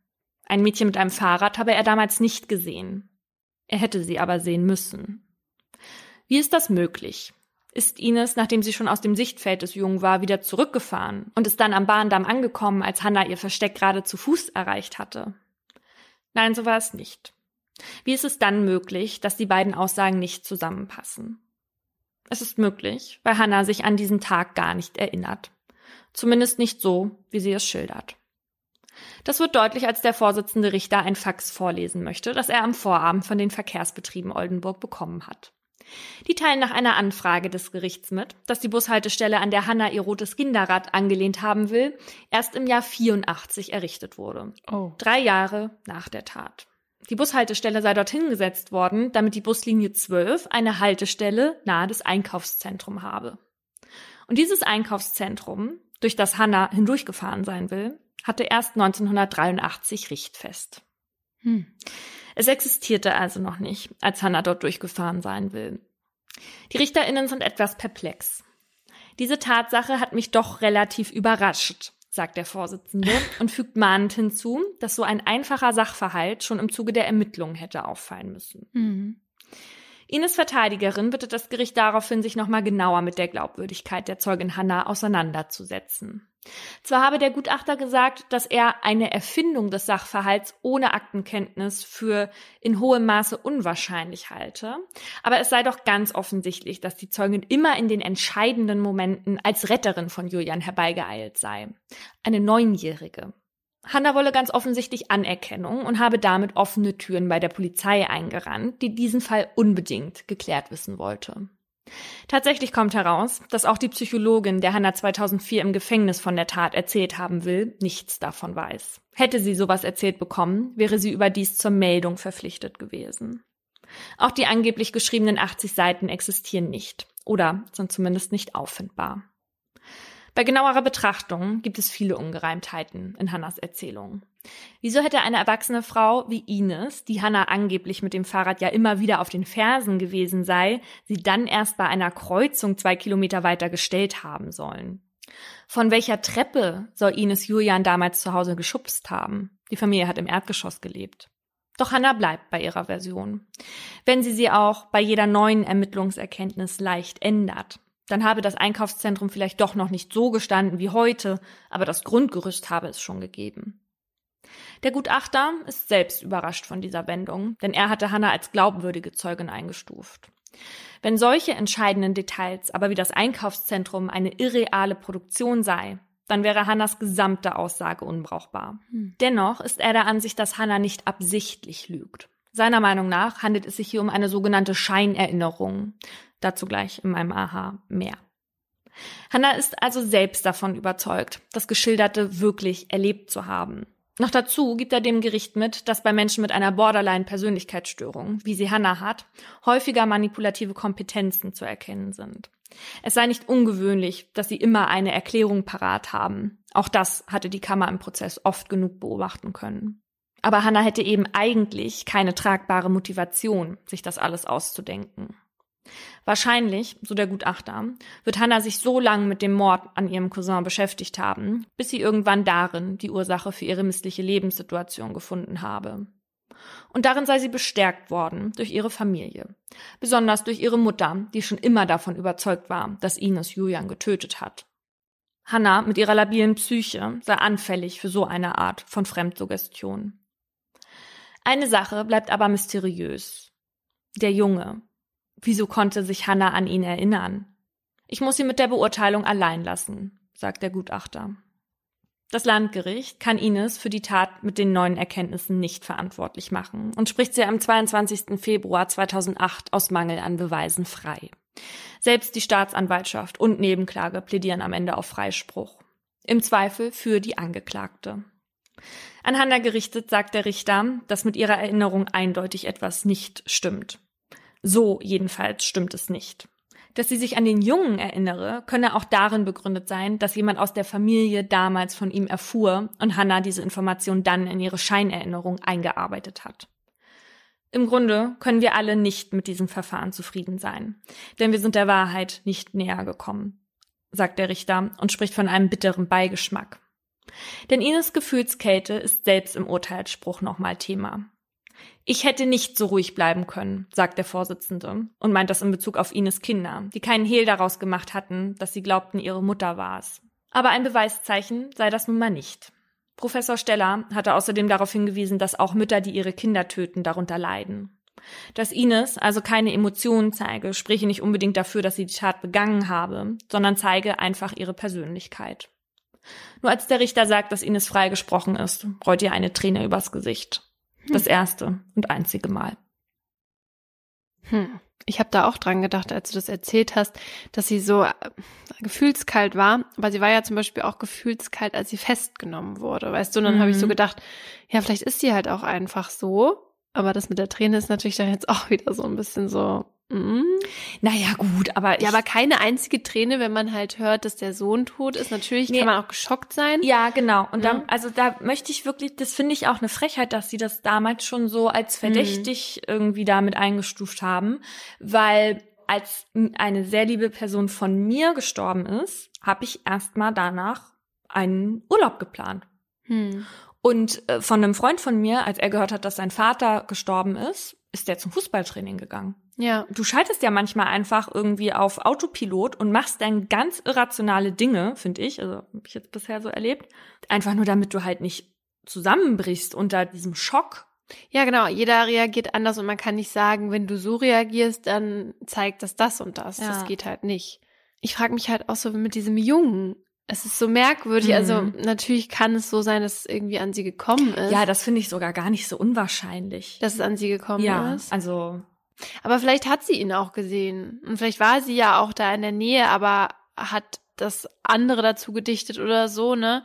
Aber es ist wirklich so unbefriedigend. Und das Schlimmste ist ja eigentlich, dass Julian wahrscheinlich jetzt nie Gerechtigkeit widerfahren wird. Ja, und also wie gesagt, es gibt genug Personen, die daran glauben, Ines hätte es getan. Mhm. Und sie wurde ja jetzt auch nicht wegen nachweislicher Unschuld freigesprochen. Ja. Ne? Aber so geht's dann natürlich nicht. In meinem Fall stand ja auch im Raum, dass Annabelle sich die Vergewaltigung möglicherweise eingeredet hat. Mhm. Und bei meinem Gespräch mit Jonas Hennig hat er mir auch nochmal bestätigt, dass er sich das bei ihr halt gut vorstellen könne und dass er auch schon ein paar Mal erlebt hat, dass Zeugen und Zeuginnen, die psychisch labil waren und irgendwie Aufmerksamkeit wollten, dass die halt in ihren Köpfen unbewusst sowas irgendwie Mhm. fabriziert hatten. Mhm. Und mit Jonas Hennig machen wir übrigens die Tage noch ein kleines Interview bei Instagram dazu, wie er in seinen Fällen versucht, die Glaubhaftigkeit von Aussagen zu prüfen. Und wo können die das finden? Bei Mordlust der Podcast. Wie schon gesagt, hat Hannah in ihrer Erinnerung offenbar eine Erklärung für ihr seelisches Leid gesucht. Und das hat ja hier- auch ganz wunderbar geklappt, weil eh fast das gesamte Familienumfeld von Ines Schuld überzeugt war. Das kann durch Suggestionen passieren, und zwar auch bei fragwürdigen PsychologInnen oder, bevor es dafür ein öffentliches Bewusstsein gab, auch bei Ausgebildeten. Wir haben hier ja auch schon mal Fälle besprochen, bei denen Menschen, die gerade in Therapie sind, sich dann plötzlich daran erinnern, als Kind missbraucht worden zu sein. Ähnlich wie bei den Wormser Prozessen, bei denen damals 25 Personen beschuldigt wurden, Teil eines Kinderpornorings zu sein. Alle wurden am Ende freigesprochen. Und ich nehme gerade das Beispiel hier, weil Professor Steller aus meinem Fall hier unter anderem auch Gutachter war und das aufgedeckt hat, dass die Aussagen der Kinder durch grob fehlerhafte und suggestive Befragungsmethoden entstanden sind. Also kurze Lanze für den Brechen, weil er ist eigentlich wirklich ein sehr angesehener Okay. Gutachter, ja. Die Rechtspsychologin Julia Shaw hat in einem Experiment gezeigt, dass man sich nicht nur einreden kann, Opfer gewesen zu sein, sondern auch Täter oder Täterin. Ihre ProbandInnen glaubten zunächst, sie sollen bei einem Experiment verschüttete Erinnerungen ausgraben. Das lief dann so ab. Shaw forderte in einem Fall eine junge Frau auf, sich an irgendein Ereignis aus der Kindheit zu erinnern. Und dann erzählte Shaw von einem Vorfall, der nicht stattgefunden hat. Dass es damals einen großen Streit gab bei den Eltern und die die Polizei rufen mussten. Und daran kann sich die Frau am Anfang noch gar nicht erinnern. Und durch verschiedene Taktiken aber setzt Shaw dann die ProbandInnen unter Druck. Sie sagt dann zum Beispiel, sie sollen sich entspannen und darüber nachdenken, wie es gewesen sein könnte.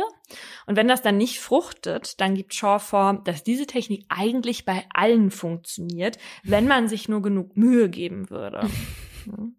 Und dann setzt sie aber auch noch so leicht zu visualisierende Reize, also wie es war ein Tag im Herbst oder so. Und schon in der ersten Sitzung wird diese eine Frau dann unsicher und in weiteren verfestigt sich dann durch dieses ständige Wiederholen diese angebliche Erinnerung, bis man dann der Meinung ist, das hat es wirklich gegeben. Und so gestanden am Ende 70 der 100 Probanden und Probandinnen eine Straftat, die sie nie begangen haben. Das ist so krass. Besonders schwierig ist es auch bei Vernehmungen. Dazu haben wir in Folge 15 mal was gemacht. Da kam es in Deutschland ja auch schon mal dazu, dass eine ganze Familie den Mord an dem Vater gestanden hat, obwohl sie damit gar nichts zu tun hatten. Und Kinder oder Menschen, die geistig eingeschränkt sind, sind besonders bei Vernehmungen leicht zu beeinflussen. Wenn dann halt eine Beamtin sagt, du bist ja heute hier, um darüber zu berichten, dass dein Papa dich auf dem Campingplatz angefasst hat. Wo hat er dich denn genau angefasst? Da neigen halt solche Menschen dazu, den Beamtinnen gefallen zu wollen und dann geben sie denen vielleicht auch etwas, was die vermeintlich hören wollen. Ja, und bei so Vernehmungen, da kann aber auch das Problem beim Zeugen oder bei der Zeugin liegen. Im Spiegel habe ich gelesen, dass es da bei der Polizei diesen Begriff des Knallzeugen gibt. Aha. Und das ist ein Fußgänger oder eine Fußgängerin, die einen Knall hört, sich umdreht und dann zwei ineinander verkeilte Autos sieht. Und bei der Person entsteht dann im Kopf quasi die passende Vorstellung zu diesem Tathergang. Und wenn die dann befragt wird, dann ist diese Person davon überzeugt, den Zusammenstoß mit eigenen Augen gesehen zu haben. Mhm. Interessant. Mhm. Weil das ähm, Gehirn quasi diese Erinnerung so komplettiert Ja, und so Lücken dann einfach selbst ausfüllt. genau. So eine Suggestion, die ruft aber nicht immer komplette Scheinerinnerungen hervor, die gar nicht stattgefunden haben, sondern kann auch einfach Falschinformationseffekte mit sich ziehen. Also zum Beispiel, wenn ich hier von der Situation erzähle, bei der mein damals zukünftiger Freund meinem Ex-Date in den Rücken getreten hat und meine Freundin wenn ich mit ihr über diese Situation rede, würde dann zu mir sagen, ja, ich weiß das noch ganz genau, du hattest da diesen roten Mantel an. Und ich sage, ach echt, das wusste ich gar nicht mehr. Dann kann es halt gut sein, dass ich den roten Mantel dann zukünftig mit in meine Erinnerung einbaue. Wahrscheinlich werde ich es jetzt im Kopf auch eh tun, weil ich jetzt das einmal gesagt Ja. habe. Ich sehe das auch schon vor mir. Du bist irgendwann dabei gewesen. Irgendwann glaubst du, du warst die Freundin damit. Ja. Übrigens sind die Falschaussagen, die halt solchen Scheinerinnerungen zugrunde liegen, nicht strafbar, ähm, ne? weil die haben das ja nicht extra gemacht. Aber das muss man natürlich dann auch erstmal beweisen, dass das eben alles unterbewusst passiert ist. Und das ist ja in vielen Fällen nicht so einfach. Bei unseren beiden Fällen ging es ja jetzt vor allem um die Glaubhaftigkeit der Aussagen und die waren wichtig für das Urteil. Früher war das aber noch so, dass die Aussagen von einem Zeugen oder einer Zeugin erst dann einem Urteil zugrunde gelegt werden durften, wenn der Richter sich davon überzeugt hat, dass die Aussage des Zeugen glaubhaft und der Zeuge persönlich glaubwürdig ist. Das heißt also, nicht nur die Aussage musste glaubhaftig sein, sondern auch der Mensch, der sie getätigt hat, musste an sich glaubwürdig sein. Und das waren früher ein paar Personen offenbar grundsätzlich nicht. Man war zum Beispiel der Meinung, dass Gastwirte Kaffeehausbesitzer und Kutscher, ja, alles bewusst jetzt nicht gegendert, generell eher lügen als Personen anderer Berufsstände. Und warum nur Männer? Weil Frauen immer die Wahrheit sagen, nehme ich an? Nee, also ja, aber eigentlich nee, weil Frauen früher an den Herd mussten und es gab keine Kaffeehausbesitzerinnen. Was noch so angenommen wurde, war, dass Prostituierte noch eher die Unwahrheit sagen als Kriminelle. Heute wissen wir, dass das alles Quatsch ist. Und seit einer Grundsatzentscheidung des BGH von 1999 ist das zumindest auch festgeschrieben, denn da heißt es, Gegenstand einer aussagepsychologischen Begutachtung ist nicht die Frage nach einer allgemeinen Glaubwürdigkeit im Sinne einer dauerhaften personalen Eigenschaft. Es geht vielmehr um die Beurteilung, ob auf ein bestimmtes Geschehen bezogene Angaben zutreffen. Aber auch heute noch spielt die allgemeine Glaubwürdigkeit vor Gericht eine Rolle, denn die Zeugen und Zeuginnen sollen zum Beispiel zu Umständen befragt werden, die ihre Zitat Glaubwürdigkeit in der vorliegenden Sache betreffen. Also das heißt, die werden dann vom Richter oder von der Richterin dazu befragt, zum Beispiel, welche Beziehungen sie zu dem Angeklagten oder der Angeklagten haben. Also es macht dann schon einen Unterschied, ob jetzt die Zeugin die Ex-Ehefrau des Angeklagten ist, mit der er sich gerade außerhalb des Verfahrens über das Sorgerecht der Kinder streitet. Also sowas hat jetzt dann ja nichts mit ihrer Aussage an sich zu tun, spielt aber trotzdem in die Beurteilung mit rein. Es geht auch zum Beispiel um Vorstrafen oder darum, wie es einem gesundheitlich geht, weil problematisch können manchmal Aussagen sein von Menschen mit psychischer Erkrankung oder Störungen, wie zum Beispiel der histrionischen Persönlichkeitsstörung. Das war halt auch diese Störung, die die Zeugin im Fall von dem Lehrer Arnold hatte. Und auch wenn es heute keine Menschen mehr gibt, denen man jetzt generell misstraut, gibt es doch solche, denen man eher glaubt. Und das sind zum Beispiel Polizisten und Polizistinnen. Grund hierfür ist, dass sie aufgrund ihrer Berufserfahrung eine bessere Beobachtungsfähigkeit haben sollen. Mhm. Wo ich mir auch gedacht habe, Ornithologen und Ornithologinnen haben ja auch eine gute Beobachtungsfähigkeit. Die werden nicht privilegiert. Was sind das nochmal? Die Vogelbeobachtenden. Ja, äh, so wie die Stormwatcher von denen du mal erzählt hast. Storm die Spotter. Storm Spotter, die professionell aus dem Fenster gucken. Genau. Nach Wetter. nee, aber jetzt mal im Ernst, das sollte man in dem ein oder anderen Prozess dann vielleicht nochmal überdenken. Ja. Opferzeugen und Zeuginnen äh, zählen laut BGH übrigens auch zu den privilegierten Zeugen und Zeuginnen. Also wenn du jetzt Opfer bist oder angebliches Opfer und ich die Angeklagte und deine Geschichte dann genauso glaubhaft ist wie meine und halt Aussage gegen Aussage nur steht, dann wird er dir als Opfer geglaubt. Das finde ich erstmal gut für mich. Aber ansonsten finde ich es meistens fraglich. Täterin. Wie, was? ja, aber ansonsten finde also das, weil ich meine, wer bringt denn den Angeklagte oder die Angeklagte in die Position des Angeklagten oder der Angeklagten, das Opfer? Also das finde ich schon irgendwie seltsam. Ja, aber auf der anderen Seite fragt man sich ja immer schon mal als allererstes, wieso sollte das Opfer halt lügen? Ja, na guck dir unsere beiden Fälle an, ja, weiß man nicht. aber das ist ja jetzt so. Ja, ich würde jetzt sagen, es sind keine Einzelfälle, aber es ist jetzt auch nicht der Grob. Ja, es passiert nicht so oft, aber es kann ja nicht das Argument für eine Regel dann sein. In Deutschland werden dazu ja in einigen Fällen vor Gericht Glaubhaftigkeitsgutachten erstellt, gerade wenn es eben um diese Konstellation Aussage gegen Aussage geht und es auch keine weiteren Zeugen oder Zeuginnen gibt. Aber halt eben auch nicht immer, denn die Beurteilung der Zeugentüchtigkeit und der Glaubhaftigkeit ihrer Angaben, die ist eigentlich Sache der Richterinnen. Genau, aber es gibt Besonderheiten, bei denen das Gericht so ein Glaubhaftigkeitsgutachten erstellen sollte. Eben dann, wenn es Zweifel daran gibt, dass das Gericht das selber nicht hinkriegt. Zum Beispiel dann, wenn die Tat halt schon sehr lange zurückliegt, weil da sollte man nämlich diese Erinnerungsfähigkeit genau prüfen. Ja, das war ja bei meinem Fall mit den 26 Jahren auch ja. ein ausschlaggebender Grund. Ja, ein anderer Grund für so eine Analyse wäre, wenn der Zeuge oder die Zeugin eine psychische Krankheit hat. Hm. Mal ganz kurz, weil wir jetzt in dieser Folge zwei Fälle mit Menschen mit psychischen Problemen hatten, die eine Falschaussage gemacht haben. Manche kriegen die Transferleistung nicht so ganz hin zu verstehen, dass wir damit jetzt nicht unterstellen, dass Menschen mit psychischen Erkrankungen immer falsch aussagen oder unterstellen würden, dass sie da irgendwie mehr Motivation hätten, falsch auszusagen, als Menschen, die das nicht haben. Aber hier ging es eben jetzt natürlich auch um Fälle, bei denen ein Glaubhaftigkeitsgutachten mindestens möglich gewesen wäre. Und das ergibt sich schon halt allein aus den Besonderheiten heraus, bei denen man das machen muss. Der BGH hatte 2002 nämlich ein Urteil kassiert, bei dem sich ein Gericht zur Beurteilung der Glaubhaftigkeit auf die behandelnden Psychologen und Psychiaterinnen der Zeugin berufen hat. Aber deren Aufgabe ist ja nicht, den Wahrheitsgehalt ihrer PatientInnen zu prüfen, mhm. sondern die müssen sich ja auf die Behandlung konzentrieren. Und da hätte halt eben ein Glaubhaftigkeitsgutachten erstellt werden müssen. Ja, und sowas sollte man in der Regel auch machen, wenn die Zeugen und Zeuginnen sehr jung sind. Also vor allem bei Sexualdelikten an Kindern und Jugendlichen. Weil da wird dann zum Beispiel geprüft, ob die Kinder schon mal sexuelle Erfahrungen hatten oder aufgeklärt wurden.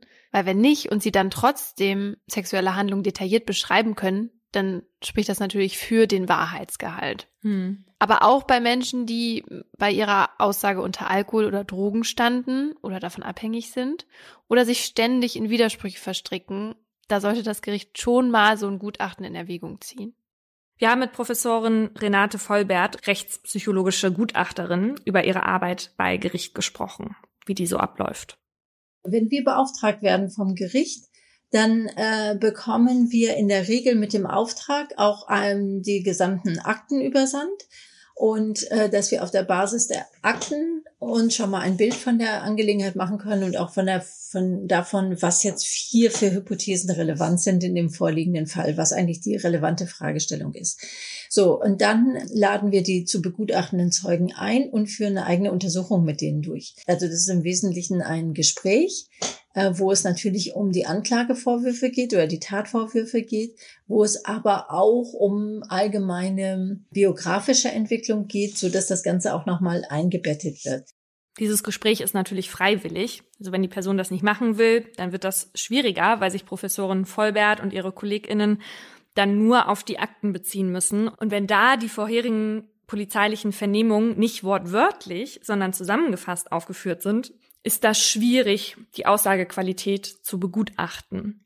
Die schaut man sich dann übrigens auch immer vor dem Hintergrund der Person und den individuellen Kompetenzen an, sagt Vollbert. Also Beispiel, natürlich kann man von einem sprachgewandten Erwachsenen mehr erwarten als von einem entwicklungsverzögerten Kind. Aber es werden auch ähm, individuelle Erfahrungen berücksichtigt, die einem vielleicht helfen könnten, eine falsche Aussage zu konstruieren. Denn es geht ja darum zu schauen, ist das, liegt dem eine Erinnerung zugrunde oder nicht. Und wenn jetzt schon mal so eine ähnliche, etwas ähnliches passiert ist, dann wäre da eine Möglichkeit, dass da eine Erinnerung zugrunde liegt, äh, die aber was anderes betrifft, aber die es leichter machen würde, was zu konstruieren. So, dann machen wir auf der Basis ein schriftliches Gutachten, vorläufiges schriftliches Gutachten und dann kommt es zu einer Hauptverhandlung, wo wir auch Fragen stellen können, äh, um unserem, äh, um noch Informationen zu sammeln, die für unser abschließendes Gutachten wichtig sind. Und dann müssen wir in der Hauptverhandlung unser Gutachten mündlich erstatten. Und das ist auch das, was zählt, nicht das schriftliche Gutachten, sondern das mündliche Gutachten. Im Grunde gibt es zwei verschiedene Szenarien. Ist die Aussage erlebnisbasiert oder erfunden? Oder ist sie erlebnisbasiert oder handelt es sich um eine Scheinerinnerung? Vollbert hat uns übrigens erzählt, dass man nicht nach Merkmalen für Täuschung sucht, sondern nach Merkmalen für Erinnerung, weil es gar keine wirklich klaren Täuschungsmerkmale gibt. Außer jemand macht halt, wie du eben schon gesagt hast, ständig widersprüchliche Angaben oder so. Mhm. Aber bleiben wir mal bei erlebnisbasiert oder erfunden. Da kann man Hinweise für Lügen schon in so kleinen Details erkennen. Die Überlegung ist, dass es eine schwierige Leistung ist, eine einigermaßen komplexe Aussage zu erfinden, ohne dass die auf einem tatsächlichen Erlebnishintergrund basiert und dass sich deswegen die Qualität der Aussage unterscheidet. Ein wichtiger Punkt ist auch, wenn es sich um ein tatsächliches Erlebnis handelt, dann ähm, ist ja eine tatsächliche Erinnerung im Hintergrund. Und diese Erinnerung kann jedenfalls ganz unterschiedliche Qualitäten enthalten von Informationen über das Geschehen, aber auch über Randdetails, über kontextuelle Einbindungen, sensorische Eindrücke. Wenn jemand etwas erfindet, ähm, muss er sich natürlich auch auf etwas beziehen und der bezieht sich meistens auf so eine Art Schema, also so ein Skript von so einer Situation, über die er spricht. Und äh, so ein Schema oder ein Skript zeichnet sich ja dadurch aus, dass es so durchschnittliche Informationen von dieser Klasse von Ereignissen enthält. Das heißt, diese Informationen sind andere, die sind nicht so vielfältig, wie wenn es ein tatsächliches Erlebnis ist und sie sind auch ein bisschen stereotyper. Und der dritte Aspekt dabei ist dann auch noch, dass Menschen, die eine absichtlich etwas Falsches berichten und ja wissen, dass es falsch ist, dass die versuchen, aber einen glaubwürdigen Eindruck äh, zu hinterlassen und deswegen auch versuchen, eine Aussage zu machen, in der keine Informationen vorkommen, von denen sie glauben, dass jemand anders die als Hinweis für eine Täuschung hält. Also ähm, zum Beispiel Äußerungen, dass man sich jetzt selber ähm, schlecht erinnert oder dass das ganz unwahrscheinlich ist, dass sowas passiert ist. Das würde ein lügender Zeuge vermutlich eher nicht einbauen. Wenn man aber etwas tatsächlich erlebt hat und man fängt an, das zu erzählen und will das detailliert erzählen, dann fällt einem häufig auf, oh, das ist komisch, jetzt erinnere ich das gar nicht so genau. Ne? Quasi Kommentare zu den eigenen Erinnerungsprozessen. Bei Wahr versus Scheinerinnerung geht man anders vor. Da will der Zeuge oder die Zeugin ja auch nichts absichtlich verbergen und dementsprechend bemüht sie oder er sich halt eben auch nicht besonders einen glaubhaften Eindruck zu machen.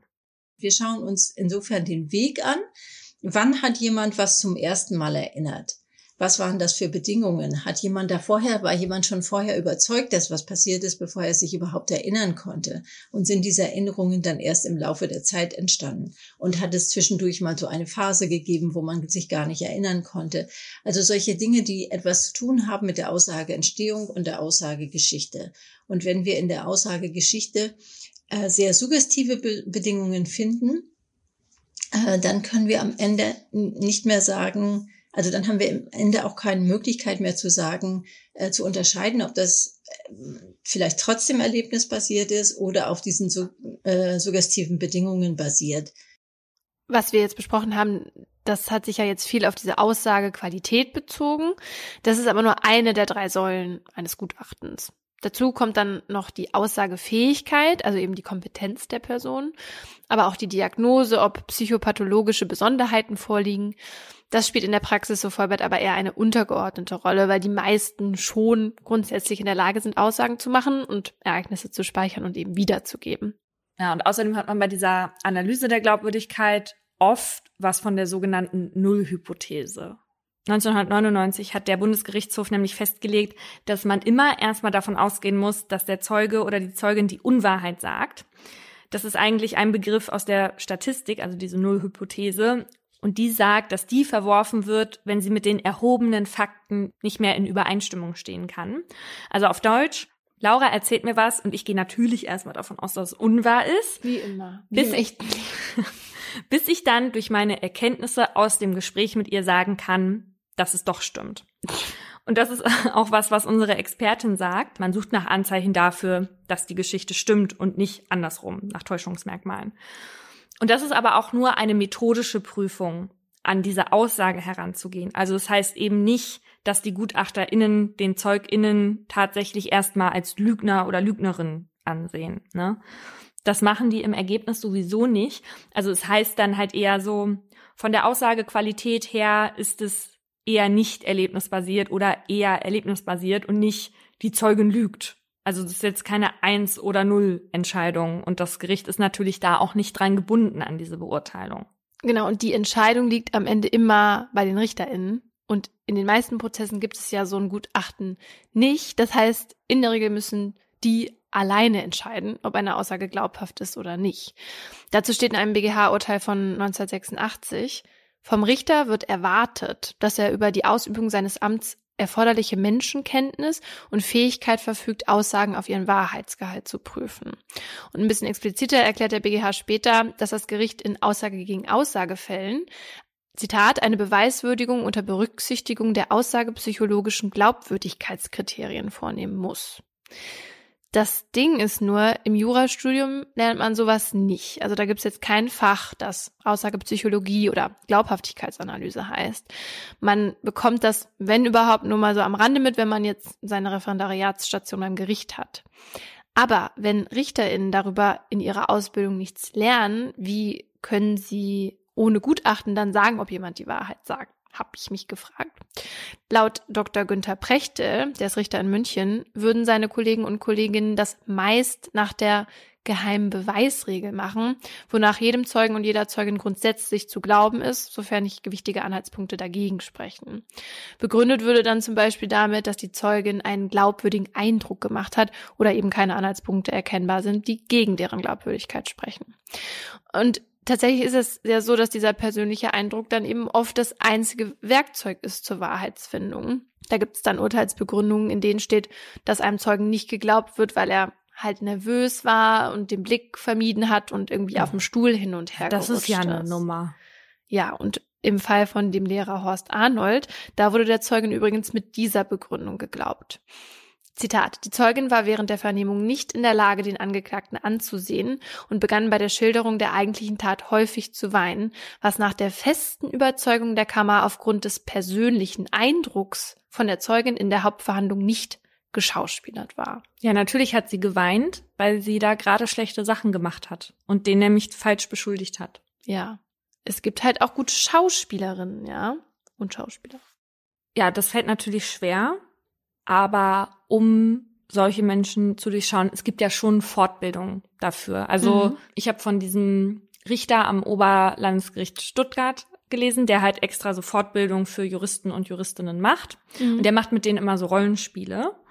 Und da sagt er dann, ihr verabredet euch jetzt zu einer Falschaussage. Dann sprechen die sich ab.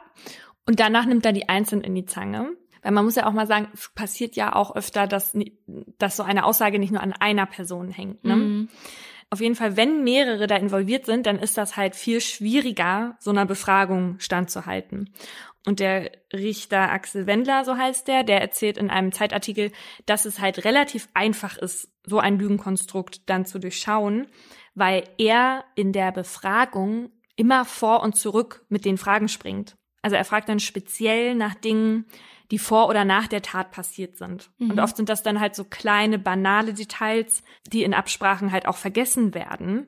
Und er sagt, dass man als Lügner oder Lügnerin halt immer diesen Überblick behalten möchte. Und deswegen vermeidet man halt auch so Komplikationen, weil das immer so ein Tor für Nachfragen ist. Hm. Wir wissen ja jetzt auch schon ein bisschen was über Glaubhaftigkeitsmerkmale. Also vielleicht genauso viel wie einige RichterInnen. Und deshalb können wir es jetzt auch mal selber versuchen.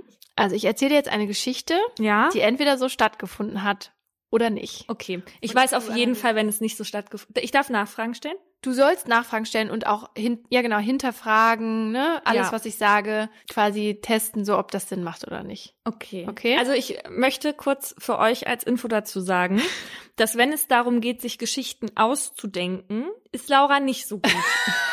würde ich mal sagen. Obwohl sie natürlich eine sehr erfahrene Lügnerin ist. Aber so ganze Geschichten zu kreieren, ja. ist schon schwierig. Ja.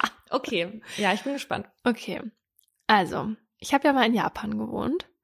Und da gab es in unserer Nachbarschaft eine Frau, die haben alle nur die Katzenfrau genannt, weil wenn die über die Straße gelaufen ist, sind ihr immer mehrere Katzen gefolgt oder um sie rumgelaufen. Und vor der hatten wir Kinder alle Angst, weil die halt irgendwie gruselig war und auch so ein bisschen verwahrlost aussah und auch immer alleine war. Eines Tages haben mein Bruder und ich dann eine streunende Katze in der Nachbarschaft gesehen, die eingefangen und in, unsere Gara in unserer Garage gehalten. Und nach zwei, drei Tagen kam die Katzenfrau auf der Straße auf uns zu und hat gefragt, ob wir eine Katze gesehen hätten. Naja, auf jeden Fall war die dann gar nicht mehr so gruselig, als sie mit uns geredet hat. Und wir haben uns auch mit der irgendwie angefreundet darüber. Und ab dato waren wir dann immer mal wieder bei dieser Katzenfrau zu Besuch und die hatte sicher irgendwie elf Katzen oder so. Und mein Bruder und ich haben da dann einfach gechillt und die Katzen gestreichelt. Das war die Geschichte. Okay. Wie alt war diese Frau? Die war, also ich meine, ich war ja sieben Für mich war sie ja sehr alt, Ja? aber als Siebenjährige ist- sind Leute ja auch alt, wenn sie schon über 40 sind. Sogar über 20.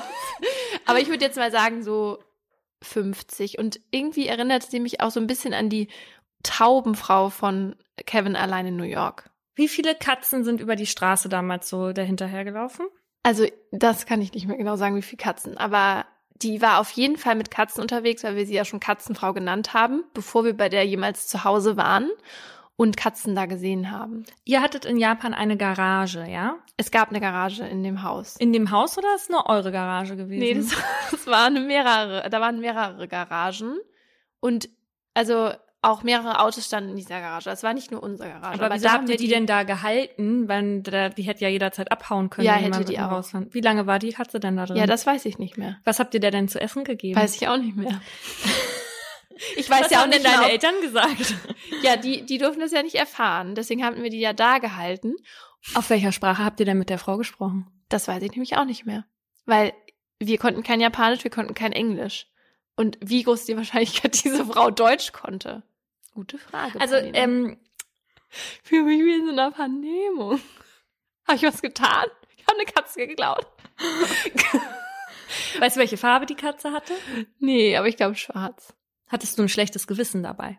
Also ich hatte ja dann Angst, dass sie dann weiß oder dass es dann eine Katze von ihr war und wir die halt geklaut haben. Weil ich kann mich auch nicht mehr dran erinnern, wie diese Katze dann wieder aus der Garage rausgekommen ist und so. Vielleicht ist sie ja da drin gestorben. Nein. Nein, natürlich nicht, weil die Geschichte ist nicht wahr. Also was ist, also möchtest du noch Nachfragen stellen oder nicht? Und du musst dann auch begründen, warum du was denkst. Ja, also erstmal bin ich ja, du bist ja jetzt geschult durch unsere Folge und du weißt ja, Ja. jetzt, dass es gut ist zu sagen, das weiß ich nicht mehr so genau, das weiß ich nicht mehr so genau. Aber ich, ja, okay. Mhm. Ja, das stimmt. Ähm, aber ja, also nee, ich glaube das nicht. Also das größte Ding für mich ist diese Sprache. Ja. Das habe ich erstmal, also um es jetzt erstmal klar zu machen, es ist nicht gelogen. Und das mit der Sprache hatte ich erst mit drin, dass ich dir, dass ich quasi erzähle, die ist auf der Straße zu uns gekommen, hat uns gefragt, bla bla bla.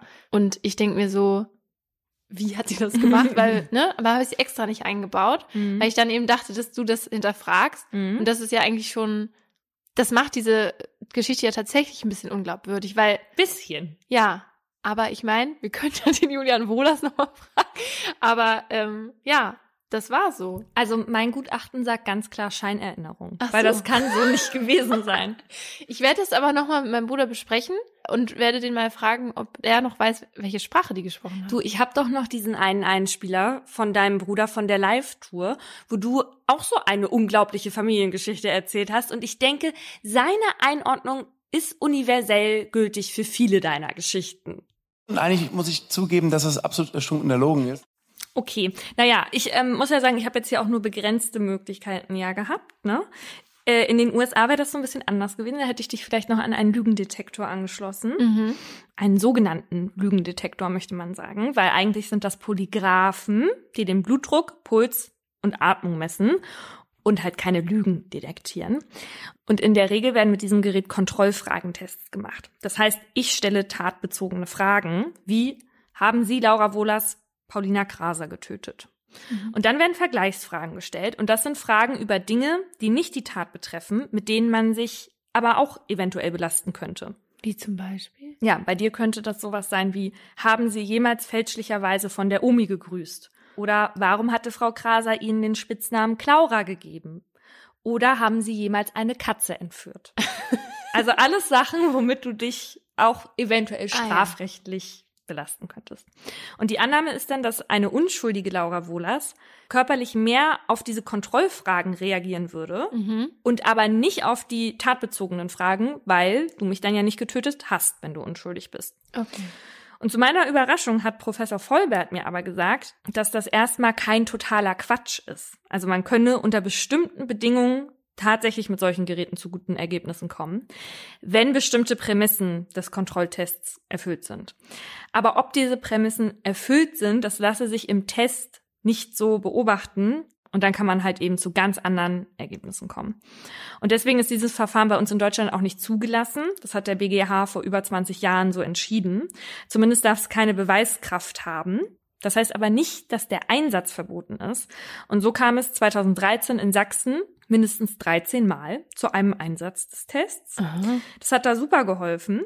Bei den meisten Fällen, da ging es dann um Sorgerechtsstreits. Okay.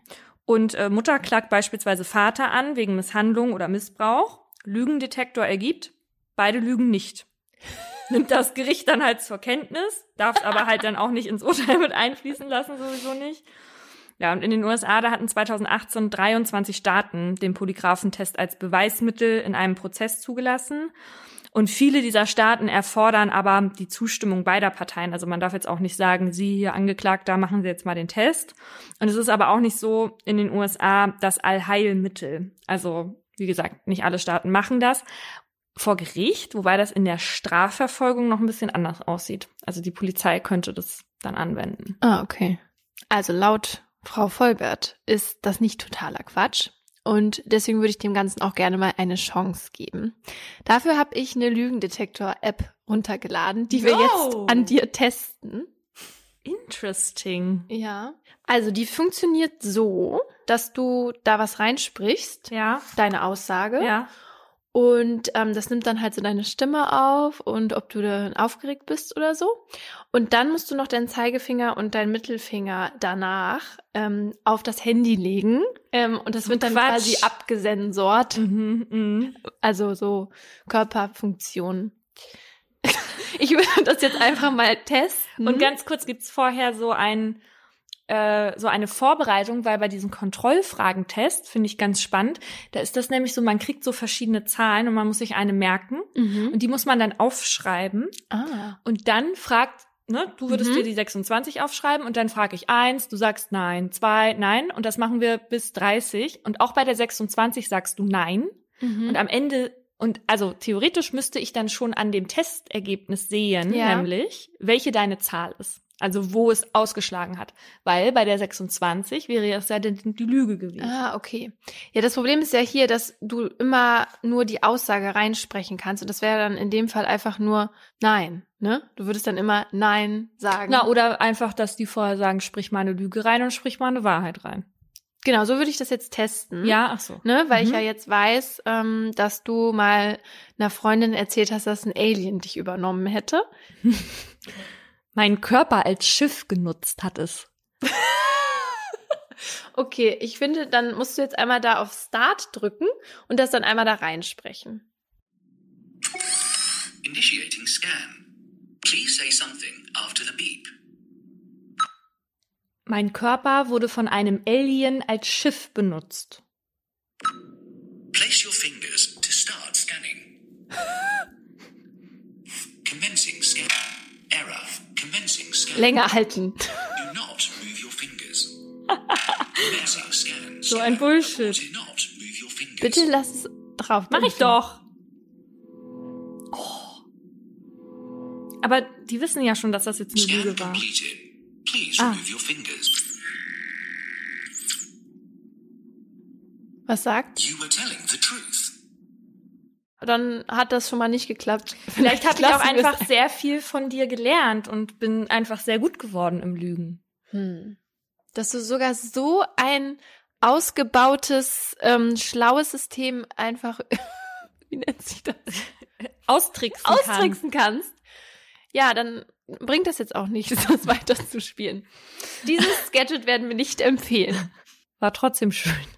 Ich möchte jetzt gern zum Schluss nochmal auf das gewünschte Mordlust-Baby zurückkommen. Mhm. Wir hatten ja gefragt, ob, ja, wenn Thomas und Anka das halt schon nicht liefern können, ob jemand anderes vielleicht schon in den Startlöchern steht, also über Mordlust kennengelernt hat und vielleicht bald Nachkommen Ah, produziert. ja. Mhm.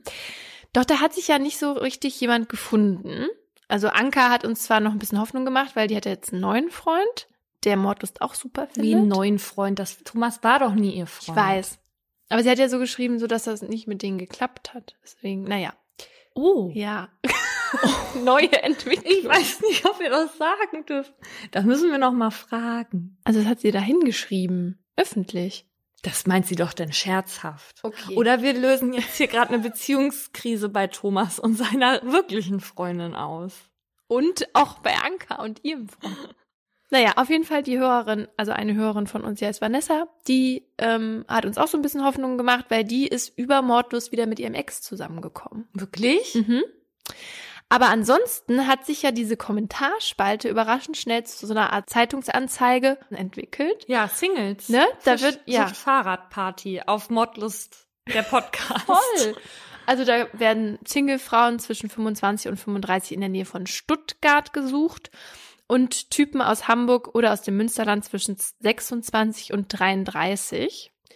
Und dann wurde dieser Schrei nach einem Mordlust-Tinder eben laut und unser Hörer Sören hat dazu auch gleich den passenden Slogan geliefert, bis dass der Tod uns scheidet. Geil! Können wir damit Geld verdienen?